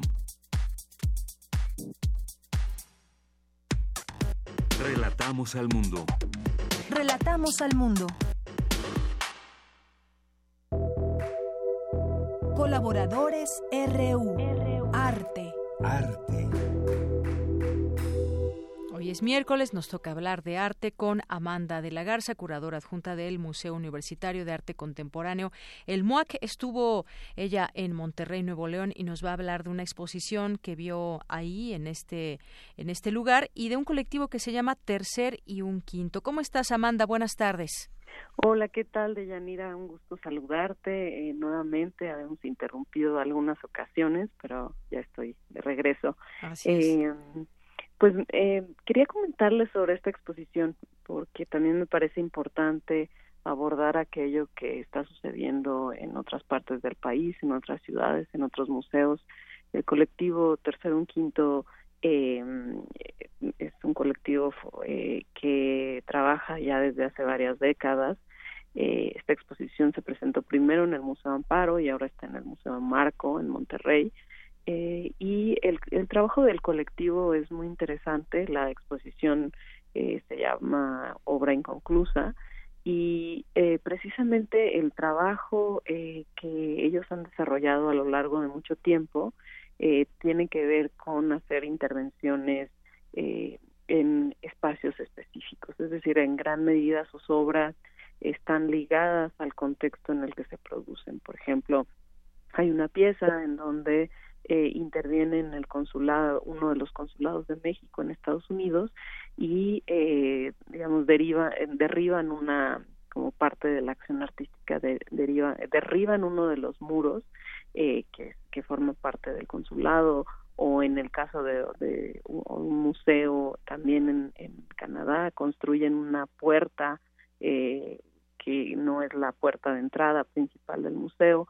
Entonces realizan toda una serie de acciones que obviamente parten de una investigación de las condiciones eh, del sitio donde están trabajando y estas intervenciones eh, de alguna manera también operan en negociar eh, aquello que es posible, los marcos legales eh, y los alcances del arte en este sentido. Y eso, bueno, en gran medida puede entenderse como una forma de crítica institucional, es decir, eh, la crítica institucional es un, un tipo de trabajo en el ámbito del arte que nombra una serie de prácticas que mediante intervenciones, acciones, performance, piezas, eh, realizan una crítica a la propia institución artística o al ámbito, digamos, institucional de desarrollo del arte, eh, precisamente para develar toda esta serie de lazos invisibles o de entramados invisibles que constituyen los entornos institucionales dentro y fuera del arte. Y en este sentido, bueno, la exposición también eh, es interesante en la medida en que eh, eh, es, eh, el parte, digamos, del planteamiento tiene que ver con cómo exhibir eh, la obra eh, que fue planteada para un contexto específico. Y además que sobre todo eh, está hecha de acciones, intervenciones eh, y bueno, en gran medida los curadores y los artistas eh, decidieron eh, recrear algunos de estos espacios en donde fueron realizadas las obras y además eh, en donde el residuo, el debris, digamos, este detritus de estas demoliciones o estas intervenciones, incluso de orden arquitectónico, eh, forman forman parte de esta memoria y al mismo tiempo pues, son la pieza en sí misma, es decir, la, no es nada más la acción, sino aquello que queda del residuo de esa acción, lo que permite no nada más tener, como les comentaba, una memoria histórica, digamos, como si fuese un archivo de aquello que sucedió, sino que eh, hacen reaparecer en el presente, en el presente de la exposición, eh, este tipo de intervenciones. Eh, y, y bueno, estos artistas, como les comentaba, ellos son originarios de Nuevo León y que también me, me, me gustaría compartirles en este sentido una, una reflexión. Eh, algo que es muy importante eh, eh, para el arte en México es también entender de qué manera se han conformado las diferentes escenas artísticas, eh, porque definitivamente cada una de las regiones en el país ha tenido un desarrollo propio, eh, tanto institucional como en términos de las escenas artísticas. Eh, y muchos artistas que trabajan o, que provienen de, de Nuevo León, eh, pues han migrado a la Ciudad de México, pues porque en la Ciudad de México existen otras condiciones que de actividad, eh, pero también eh, en este sentido creo que es importante eh, destacar que eh, Monterrey tiene una escena que eh, está en reconstrucción dinámica. ¿Y por qué digo en reconstrucción? Porque fue muy interesante escuchar de primera mano de algunos artistas relatar cómo la violencia en eh, Monterrey eh, prácticamente hizo desaparecer a una generación. ¿A qué me refiero con desaparecer? Que eh, cerraron las galerías en el periodo más cruento de la violencia en Nuevo León, que no fue hace tanto realmente. Sin, sin embargo, digamos, los hechos de violencia son se han vuelto tan cotidianos que en todo el país que se nos olvida que fue hace muy poco tiempo eh, y por otro lado la gente eh, no salía, no socializaba en el espacio público, obviamente tampoco había mucha vida nocturna porque los bares, los lugares pues cerraron debido a pues las balaceras, los retenes eh, pues que había por toda la ciudad, tanto del crimen organizado como, como del ejército, eh, y eso tuvo un impacto muy fuerte sobre eh, la escena artística en Monterrey, en donde pues muchos artistas decidieron también irse a otros lugares, pues con el fin de, pues de, no nada más de pues de poder producir, sino de tener un pues una vida un poco mejor, ¿no? Bajo otras condiciones.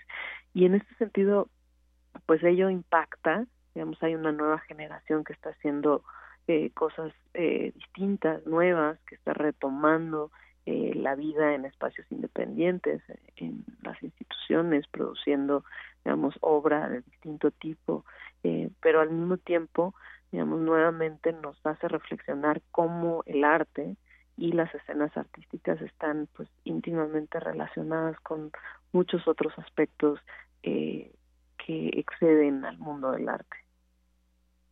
Muy bien, Amanda, pues eh, te agradezco mucho esta participación. Nos escuchamos el siguiente miércoles y bueno, pues también vendrá un periodo de vacaciones, pero ahí cualquier cosa, recomendación antes de, de las vacaciones, pues nos dices, nos recomiendas algunas exposiciones también para poder disfrutar esta ciudad. Claro que sí, voy a pensar en varias exposiciones para recomendarles ahora en, en vacaciones. Muy bien, pues muchas gracias Amanda de la Garza y nos escuchamos la siguiente semana. Buenas tardes. Hasta luego. Gracias. Hasta luego.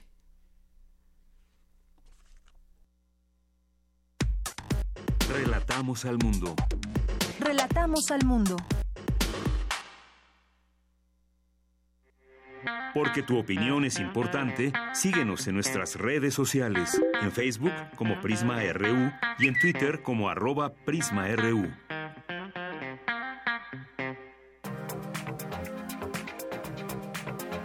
Internacional RU. Continúan las hostilidades en el mar de Azov. El gobierno de Rusia advirtió que la declaración de estado de excepción en Ucrania puede generar enfrentamientos en la región. Habla su presidente Vladimir Putin. ¿Qué ocurrió en 2014 cuando Crimea decidió reunificarse con Rusia? Y en los trágicos acontecimientos de la guerra civil en el sudeste de Ucrania, en las regiones del Donbass y de Lugansk, con las fuerzas gubernamentales utilizando tanques, artillería pesada e incluso la aviación, una guerra, pero no se declaró la ley marcial. Y ahora un incidente menor en el mar e imponen la ley marcial en el país. Está claro que es por la proximidad de las elecciones, es un hecho evidente. Ucrania, por su parte, culpó a Rusia por hacer alarde de los 24 marineros ucranianos capturados y considera a esos elementos como prisioneros de guerra. Un Brexit sin acuerdo y sin periodo de transición provocaría una depreciación de la libra esterlina de hasta un 25% y dispararía la inflación al 6.5%, según un análisis publicado hoy por el Banco de Inglaterra. Con el invierno a punto de llegar, se avecina una grave crisis humanitaria en la frontera de Bosnia-Herzegovina con Croacia. Miles de migrantes siguen bloqueados en su intento por entrar a la Unión Europea. Escuchemos el testimonio de un migrante iraní. No tenemos otra opción, no tenemos dinero, hemos perdido nuestro dinero y no podemos quedarnos aquí. No tenemos un lugar cálido, no tenemos duchas, echamos de menos una cama, realmente echamos de menos una cama. Llevamos días sin dormir, meses. Brasil no será la anfitriona de la cumbre del clima en 2019. El Ejecutivo brasileño ha retirado su oferta de albergar a la denominada COP25 debido a sus dificultades presupuestarias y al proceso de transición del presidente electo Jair Bolsonaro, que será investido el próximo primero de enero estudiantes de universidades públicas y privadas se movilizan en Colombia para exigir a su gobierno más recursos para la educación. Alrededor de 1.600 vigilan la marcha y ya se registraron las primeras detenciones arbitrarias. Bien, gracias Ruth Salazar por las breves internacionales. Continuamos, son las 2 de la tarde con 30 minutos. Y bueno, pues algunas cosas que comentar con ustedes desde el día de ayer. Y bueno, hubo mucho ruido también en las redes sociales y que algunos catalogan ese misterioso premio a Kushner, el yerno de Donald Trump. ¿Qué hizo merecer a este joven la Orden Mexicana del Águila Azteca? a Jared Kushner, y yerno del presidente Donald Trump. Ya fue un hecho, muchos no lo creían aún, pero pues el comunicado de la Secretaría de Relaciones Exteriores y las declaraciones del mandatario así lo indicaron. No pocos eh, eh, se quedaron con la boca abierta ante este eh, reconocimiento. Y bueno pues la determinación del gobierno federal no ha sido no había sido publicada en el diario oficial de la Federación. Esta además es una máxima condecoración de México a un extranjero. Pero por qué se da esta máxima condecoración pues bueno por labores humanitarias por ejemplo. Ha habido por parte de Jared Kushner alguna labor humanitaria que tenga que ver con nuestro país? Bueno, pues no, no, no, lo, no lo sabemos o no tenemos conocimiento de ello. Y bueno, pues se habla Kushner, amigo del canciller Luis Videgaray, en la última gira internacional de Peña Nieto a Buenos Aires en el marco de la reunión del G20. Y bueno, pues eh, qué favores, eh, empieza esta pregunta, ¿qué favores se le deben al yerno de Trump o al mismo presidente de Estados Unidos, que además ha denostado a los mexicanos? ¿Usted le daría este reconocimiento al yerno de Donald Trump? Bueno, pues hubo mucho ruido, lo quisimos comentar porque pues parecería ser que a ni una le atina Enrique Peña Nieto, ya saliente presidente de México. Y bueno, pues entre los entre las opiniones, discursos, comentarios, entre las columnas, entre las opiniones, pues podemos leer muchas cosas. Hay quien incluso dice que hay que agradecerle al presidente Enrique Peña Nieto que ha sido injustamente injustamente criticado a lo largo de su sexenio, pero pues ¿por qué lo vamos a recordar? A ver, usted por qué lo recordaría al presidente Enrique Peña Nieto en temas, pues el que quiera usted, de educación, de economía, en temas de empleo, en salarios, en qué más, en, en todo lo que ha sucedido en la vida eh, política de este país en los últimos años, cómo ha podido o no resolver ciertos eh, problemas que se presentaron y que se seguirán presentando siempre. Cada eh, cada sexenio en México pues está marcado también por sus claroscuros la manera en que tienen de resolver eh, problemas de gran magnitud. En este caso yo creo que uno de los temas que marcan y que siempre quedarán ahí muy muy muy marcado en la historia pues será el tema de Ayotzinapa. El hecho de esta desaparición de estudiantes que directamente pues no no no es que tenga la responsabilidad del presidente, pero donde sí tiene responsabilidad es en la manera de resolver este tipo de investigaciones. Y bueno, pues creo que quedó muy sucia esta investigación. Hay otros temas, bueno, que están ligados todos también. El tema de la corrupción. Eh, hace rato mencionaba a a Martín Moreno en este sentido y habla de la corrupción, que México tiene un presidente que compró su primera casa a los 16 años de edad sin trabajar. Y bueno, las cifras también señala, pues hay cifras que no le no le cuadran en sus finanzas personales. Eh, hubo tuvo varios cargos, diputado local del Estado de México, después bueno, también tuvo otros cargos hasta hacerse gobernador del Estado de México. Y bueno, pues eh, ¿por qué se afirma dice Martín Moreno en su columna, pues sus ingresos son de 19 millones millones setecientos sesenta mil y los bienes en 36 millones de pesos. Y bueno, hace ahí una, una serie de, de señalamientos eh, en torno a la figura del presidente, el caso de Yotzinapa también uno de ellos, la economía mediocre, los muertos durante el sexenio, la reforma eh, fallida, el, aquel pacto por México, ¿se acuerdan? Que entramos con una o entraron con una gran alegoría firmando este pacto varios partidos y bueno, pues se quedó en lo que ya conocemos, se quedó enterrado ese pacto por México. Continuamos. Porque tu opinión es importante, síguenos en nuestras redes sociales, en Facebook como Prisma RU y en Twitter como arroba PrismaRU. Relatamos al mundo. Relatamos al mundo. Debate RU.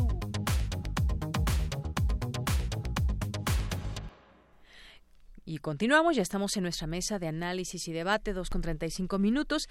Y bueno, pues aquí me acompaña en la cabina de Radio UNAM el doctor Adolfo Laborde Carranco, es doctor en, en Ciencias Políticas y Sociales, orientación en Relaciones Internacionales por la UNAM y cuenta con estudios de eh, doctorado en Cooperación Internacional, Universidad de Kobe en Japón. ¿Qué tal, doctor? Bienvenido. ¿Qué tal? Muchas gracias. Lo prometido es deuda. Aquella vez quedamos de seguir platicando sobre lo que pasa en América Latina, el tipo de gobiernos que tenemos. Y también vía telefónica nos acompaña el doctor Alejandro Chanona Burguete, es doctor en ciencia política y maestro en estudios políticos europeos por la Universidad de Essex, Inglaterra. Es profesor e investigador en el Centro de Relaciones Internacionales de la Facultad de Ciencias Políticas y Sociales de la UNAM. ¿Qué tal, doctor? Bienvenido a este espacio. Hola, Yanira. Hola, Adolfo. Hola, ¿qué tal, Alejandro? Un saludo, un abrazote. Un saludarte, Bien, pues vamos a vamos a platicar de este tema que pues tiene que ver con eh, qué está pasando en América Latina. Y bueno, la vez pasada, eh, recordarle también a nuestro auditorio, al doctor Alejandro Chanona, platicábamos de cómo ha avanzado la derecha en el mundo y tomábamos casos específicamente también de eh, América Latina, como el caso muy reciente en Brasil de Jair Bolsonaro. Y bueno, pues platiquemos ahora, pero del otro lado, del, del tema de las izquierdas que también de pronto llegan al poder y algunos, algunos líderes de la izquierda pues ya no quieren soltar el poder. Y hablábamos por ejemplo de casos como eh, Venezuela eh, también un caso también digamos distinto, pero que también está en problemas el gobierno de Nicaragua. Y así podemos ir platicando de otros, el caso de, de, Cuba en su momento y ahora con un pues con un cambio que se empieza quizás a dar por lo menos por lo menos en las relaciones con otros con otros países, pues yo preguntaría, empezaría preguntándoles pues estos líderes de izquierda que eh, pues muchos califican también de populistas, qué tanto bien o no le hacen a eh, los gobiernos de los que forman parte. Empezamos con usted, doctora. Gracias, eh, muchas gracias. en, fin, hay una gran cantidad de debates sobre eh, la orientación de, algunos gobiernos de América Latina.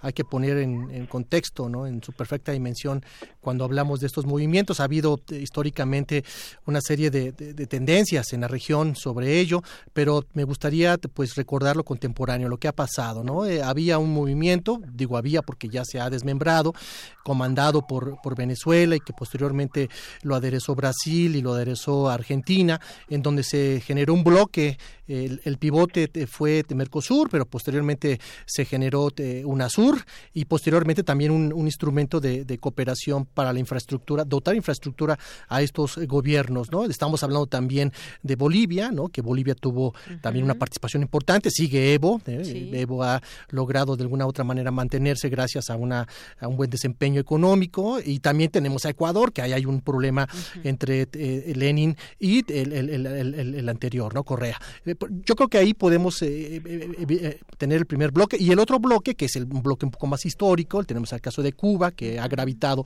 en esta tendencia de, izquierda, y por supuesto Nicaragua, que ha ido y regresado el sandinismo en ese país. Entonces, estos países de alguna manera representaron una alternativa progresista, representaron alguna opción en América Latina después de estas corrientes neoliberales, de estas tendencias catastróficas en algunos países, estoy hablando hablando del golpe en Chile, ¿no? Estoy hablando también de algunas polarizaciones en, el Caribe o en, la y en propio México, donde lo, experimentamos hace algunos años. Entonces, estos países de alguna manera eh, tuvieron un contexto, una coyuntura, hablo de Brasil, hablo de Argentina, positiva, hablo también de Venezuela, y eso les permitió eh, tener cierto expansionismo y presencia.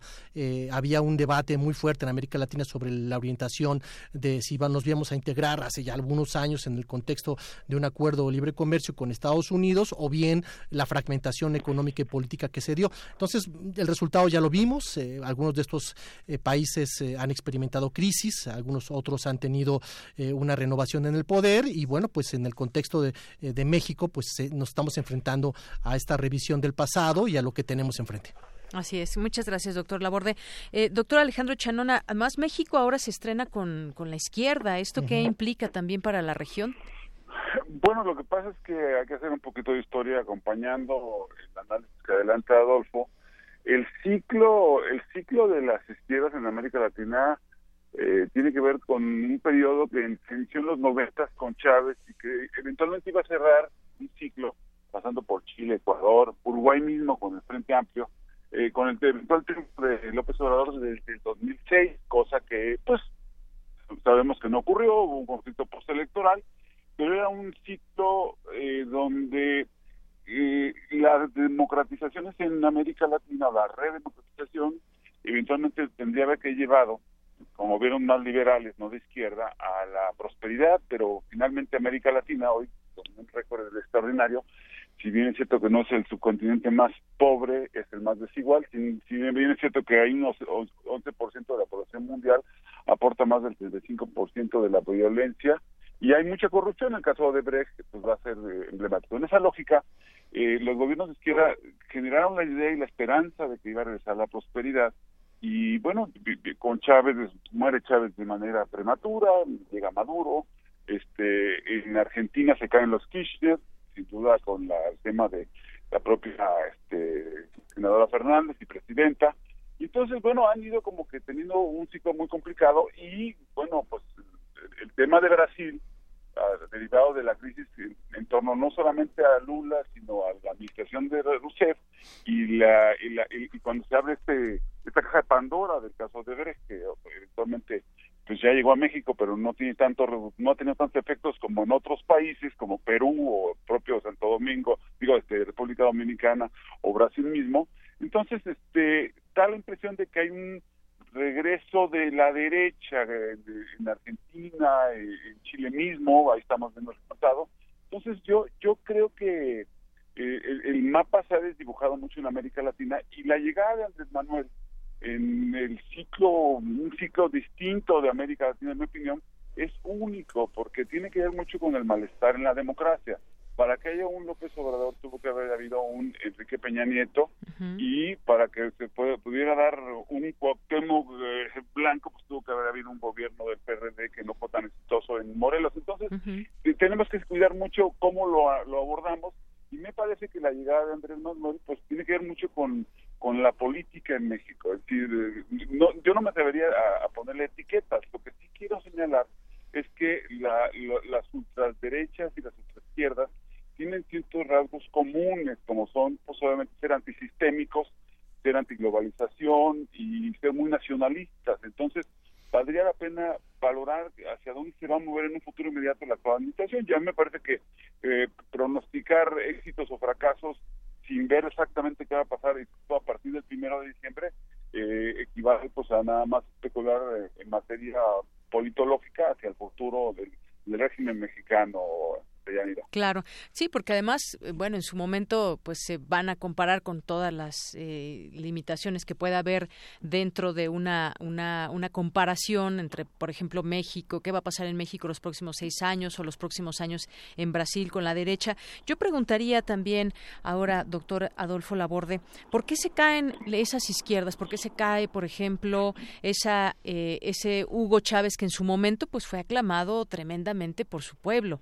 No podemos decir que fue una figura impuesta en su momento, sino que llegó con todo ese apoyo de la gente. Incluso vimos en algunos momentos dividida, cuando ya empezaba, digamos, una debacle económica, una Venezuela dividida. ¿Qué pasa en Chile? ¿Por qué vuelven esas derecha o izquierda? Eh, ¿Qué podemos resaltar o qué debería pasar? En, eh, ¿Cuáles deberían ser las exigencias a esas izquierdas eh, nuevas, digamos, o las que estamos viviendo en nuestros tiempos?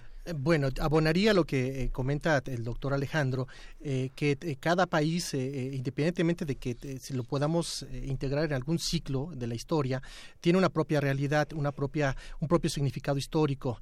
el caso de Venezuela, bueno, como sabemos que tenía un proyecto, un proyecto global, ¿no? La antítesis de, del, capitalismo y, vimos que después de la muerte de, Chávez, independientemente que ya había un proceso de, debilitamiento, pues había también pues una serie de elementos que nos permitan, nos permitían pensar que el proyecto bolivariano no, no estaba cuajando por una serie de inconsistencias democráticas, una serie de irresponsabilidades en la política económica, la caída de los precios del petróleo, etcétera.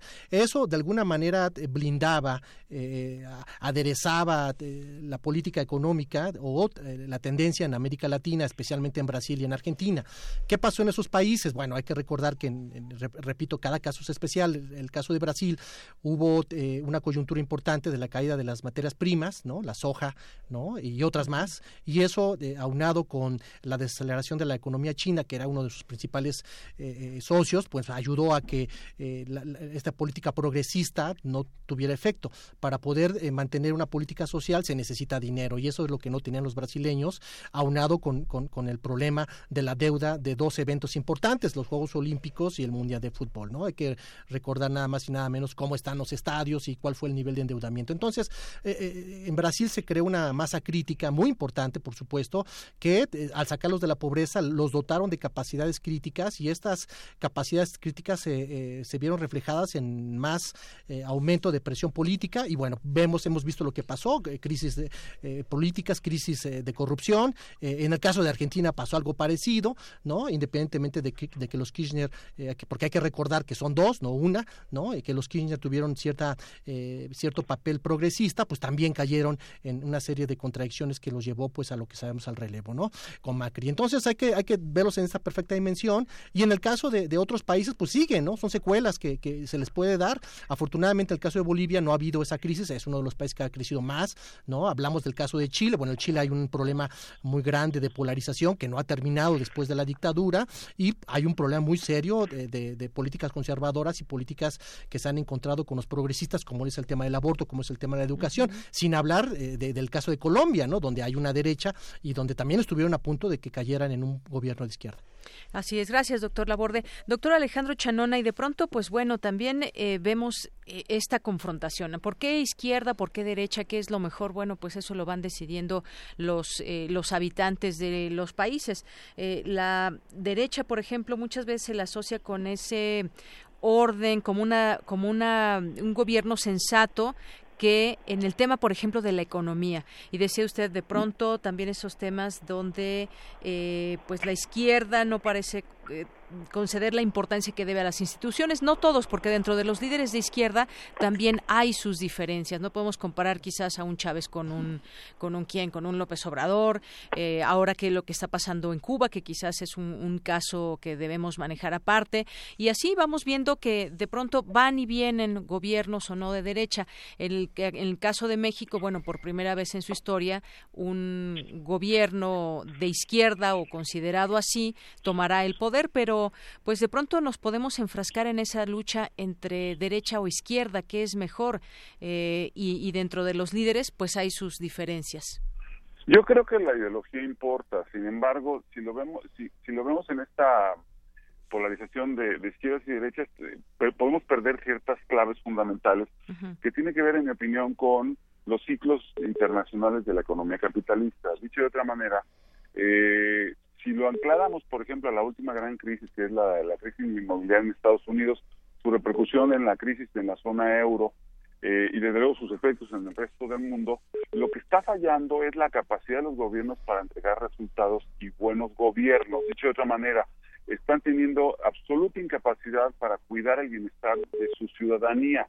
Y ahí ya no es un problema no tan ideológico como la incapacidad resolver los grandes problemas que plantea las economías de mercado en la actualidad, es decir, la generación, esta idea de la generación de riqueza a partir de solo crecer, crecer, pues también se nos, nos está enfrentando un modelo que está haciendo agua, entonces castigan en las urnas, si ya sea izquierda o derecha. Si vemos el ciclo de, de gobiernos en, en Europa, Vamos a ver, por ejemplo, bueno, sí, se instala la otra derecha, es una familia de partidos que ya ha ido penetrando hasta en la misma Alemania. En la última elección alemana ganaron un millón de votos que le quitaron a los demócratas cristianos y se metió alternativa por Alemania, logró tres escaños y es la peor derrota de los socialdemócratas y demócratas, cristianos en la historia de la posguerra y la creación de la República Federal Alemana. ¿Qué, qué, qué quiero decir con esto?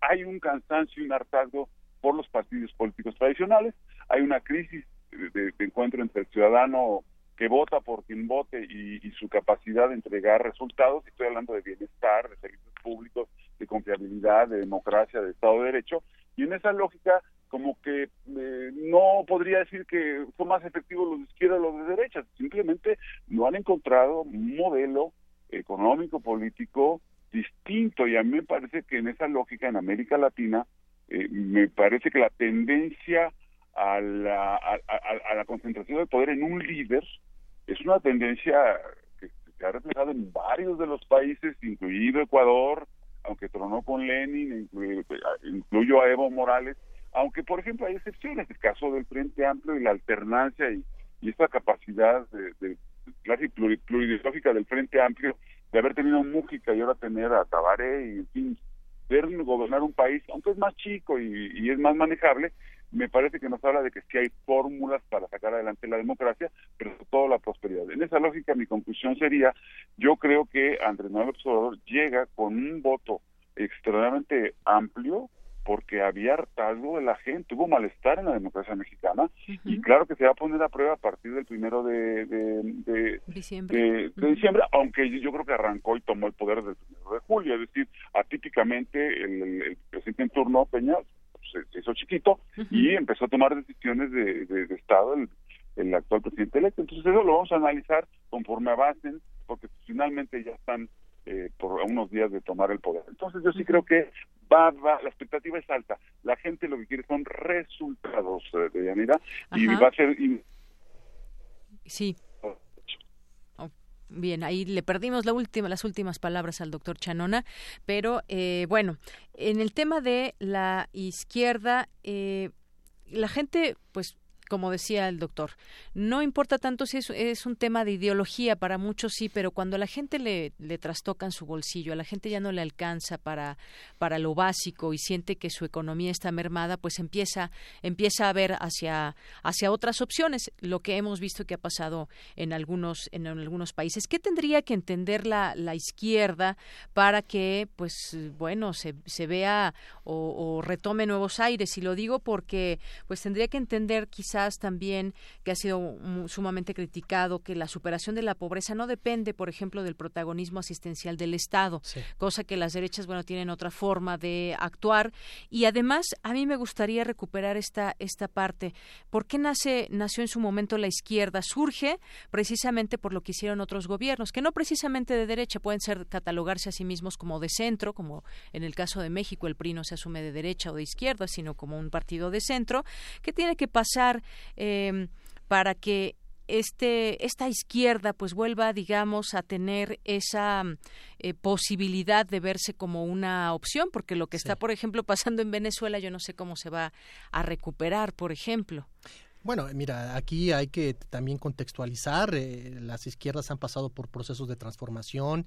Eh, a veces se nos olvida que han sido demasiado pragmáticas. No nos vayamos tan lejos. Eh, en la pasada elección en México hubo una alianza entre dos partidos que en otro momento o en otra circunstancia pudiera parecer inconcebible, ¿no? Del PRD con el PAN, ¿no? Sacando agendas, ¿no? Tratando de, de, aglutinar votos y bueno, eso me parece que independientemente de que sea una visión muy pragmática para algunos pues confunde, ¿no? no hay una pureza ya, hay, hay un mayor pragmatismo, repito, de, estos partidos por mantener el poder o por permanecer en el poder o por ganar el poder que realmente una agenda ideológica, económica y política y social. Entonces, ¿qué tendría que hacer la, izquierda? Bueno, una izquierda, eh, una izquierda, pues pongámoslo así en el buen sentido de la palabra, ¿no? No, quiero hablar de una izquierda ortodoxa porque es muy complicado hablar ya de pureza e, ideológica y económica, tendría que regresar a sus planteamientos, tendría que adaptarse a la realidad global, ¿no? México ya no es, si hablamos de México, América Latina, ya no somos una isla, hay interdependencia y esa interdependencia de alguna manera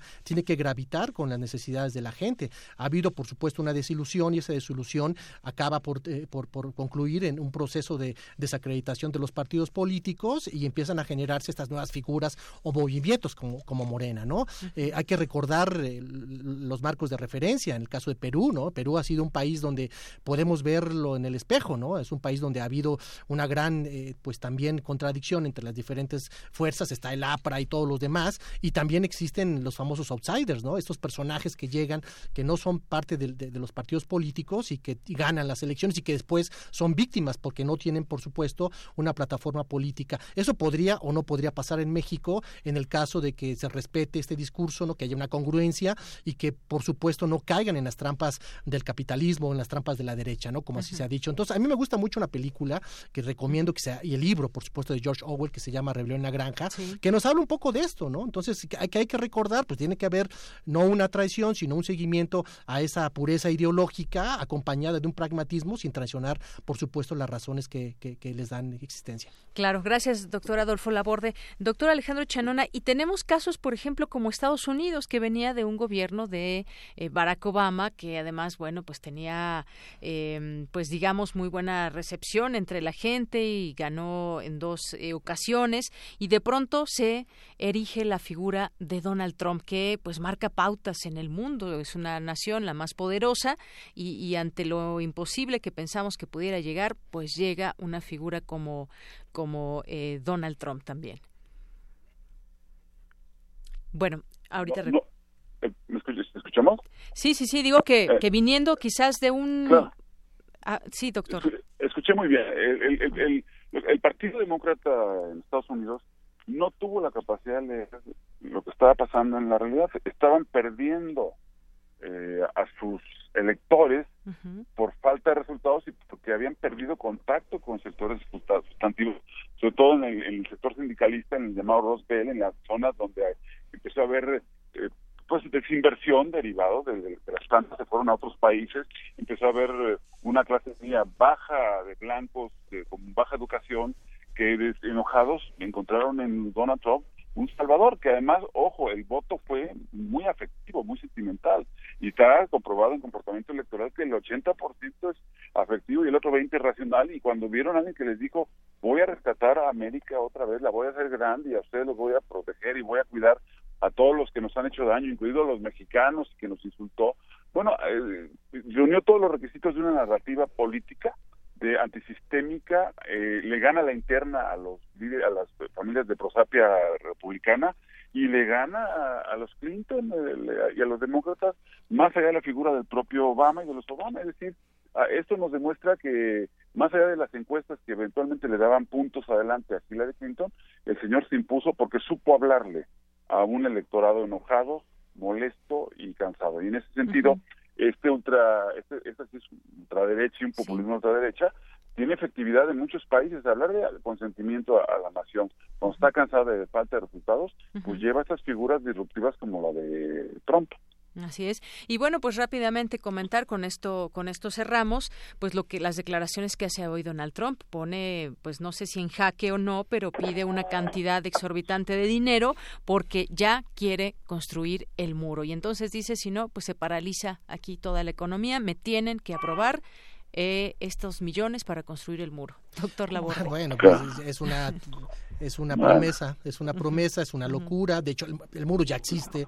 Lo quiere, lo quiere, le quiere dar una mano de gato y poner eh, unas partes en las que falta. Y esto tiene una connotación con la relación eh, en el contexto de América del Norte, de México, ¿no? No solamente es el muro, sino toda una serie de políticas como fue, lo fue la renegociación del Tratado de Libre Comercio, ¿no? El TME, que ahora no sabemos si se va a firmar y si se va a aprobar por los congresos de los respectivos países. Y esto regresamos a, a, lo que comenta Alejandro, es parte de, de esta eh, política disruptiva, ¿no? Que tiene éxito en una base electoral, que ya está cansada y que es parte de, que, del fracaso de un sistema donde cada vez hay más desiguales y hay más problemas sociales que no se habían pensado en Estados Unidos. Así es. Bueno, pues yo les agradezco a ambos haber estado aquí con nosotros en esta plática. Ya en otro momento pues seguiremos eh, hablando de lo que pasa en América Latina en este mapa que se va recomponiendo. Gracias a ambos, doctor Alejandro Chanona Burguete, muchas gracias. Gracias, abrazo Adolfo. Saludos, hasta luego. Muy buenas tardes. Y gracias, eh, doctor Adolfo Alberto Labor de Carranco. Gracias, por venir. Y bueno, pues se queda abierta la puerta para platicar de otros temas a nivel internacional. Tenemos un gran abanico para poderlo hacer en otro momento. Una gran agenda de Yanira. México, repito, ya no es una isla y hay mucha interdependencia. Así es. Muchas gracias, doctor. Y gracias sobre todo a usted que nos escucha en esta emisión de Prisma RU en el 96.1 de FM. Soy de Yanira Morán en nombre de todo el equipo. Gracias, muy buenas tardes. Y bueno, pues ya a punto de entrar el siguiente programa desde la Feria Internacional del Libro de Guadalajara, Escaparate 961. Le mandamos saludos a todas las personas que se encuentren por ahí ya listos para entrar, a todo el equipo técnico, a todos, eh, a todo el equipo del programa. Gracias y buenas tardes.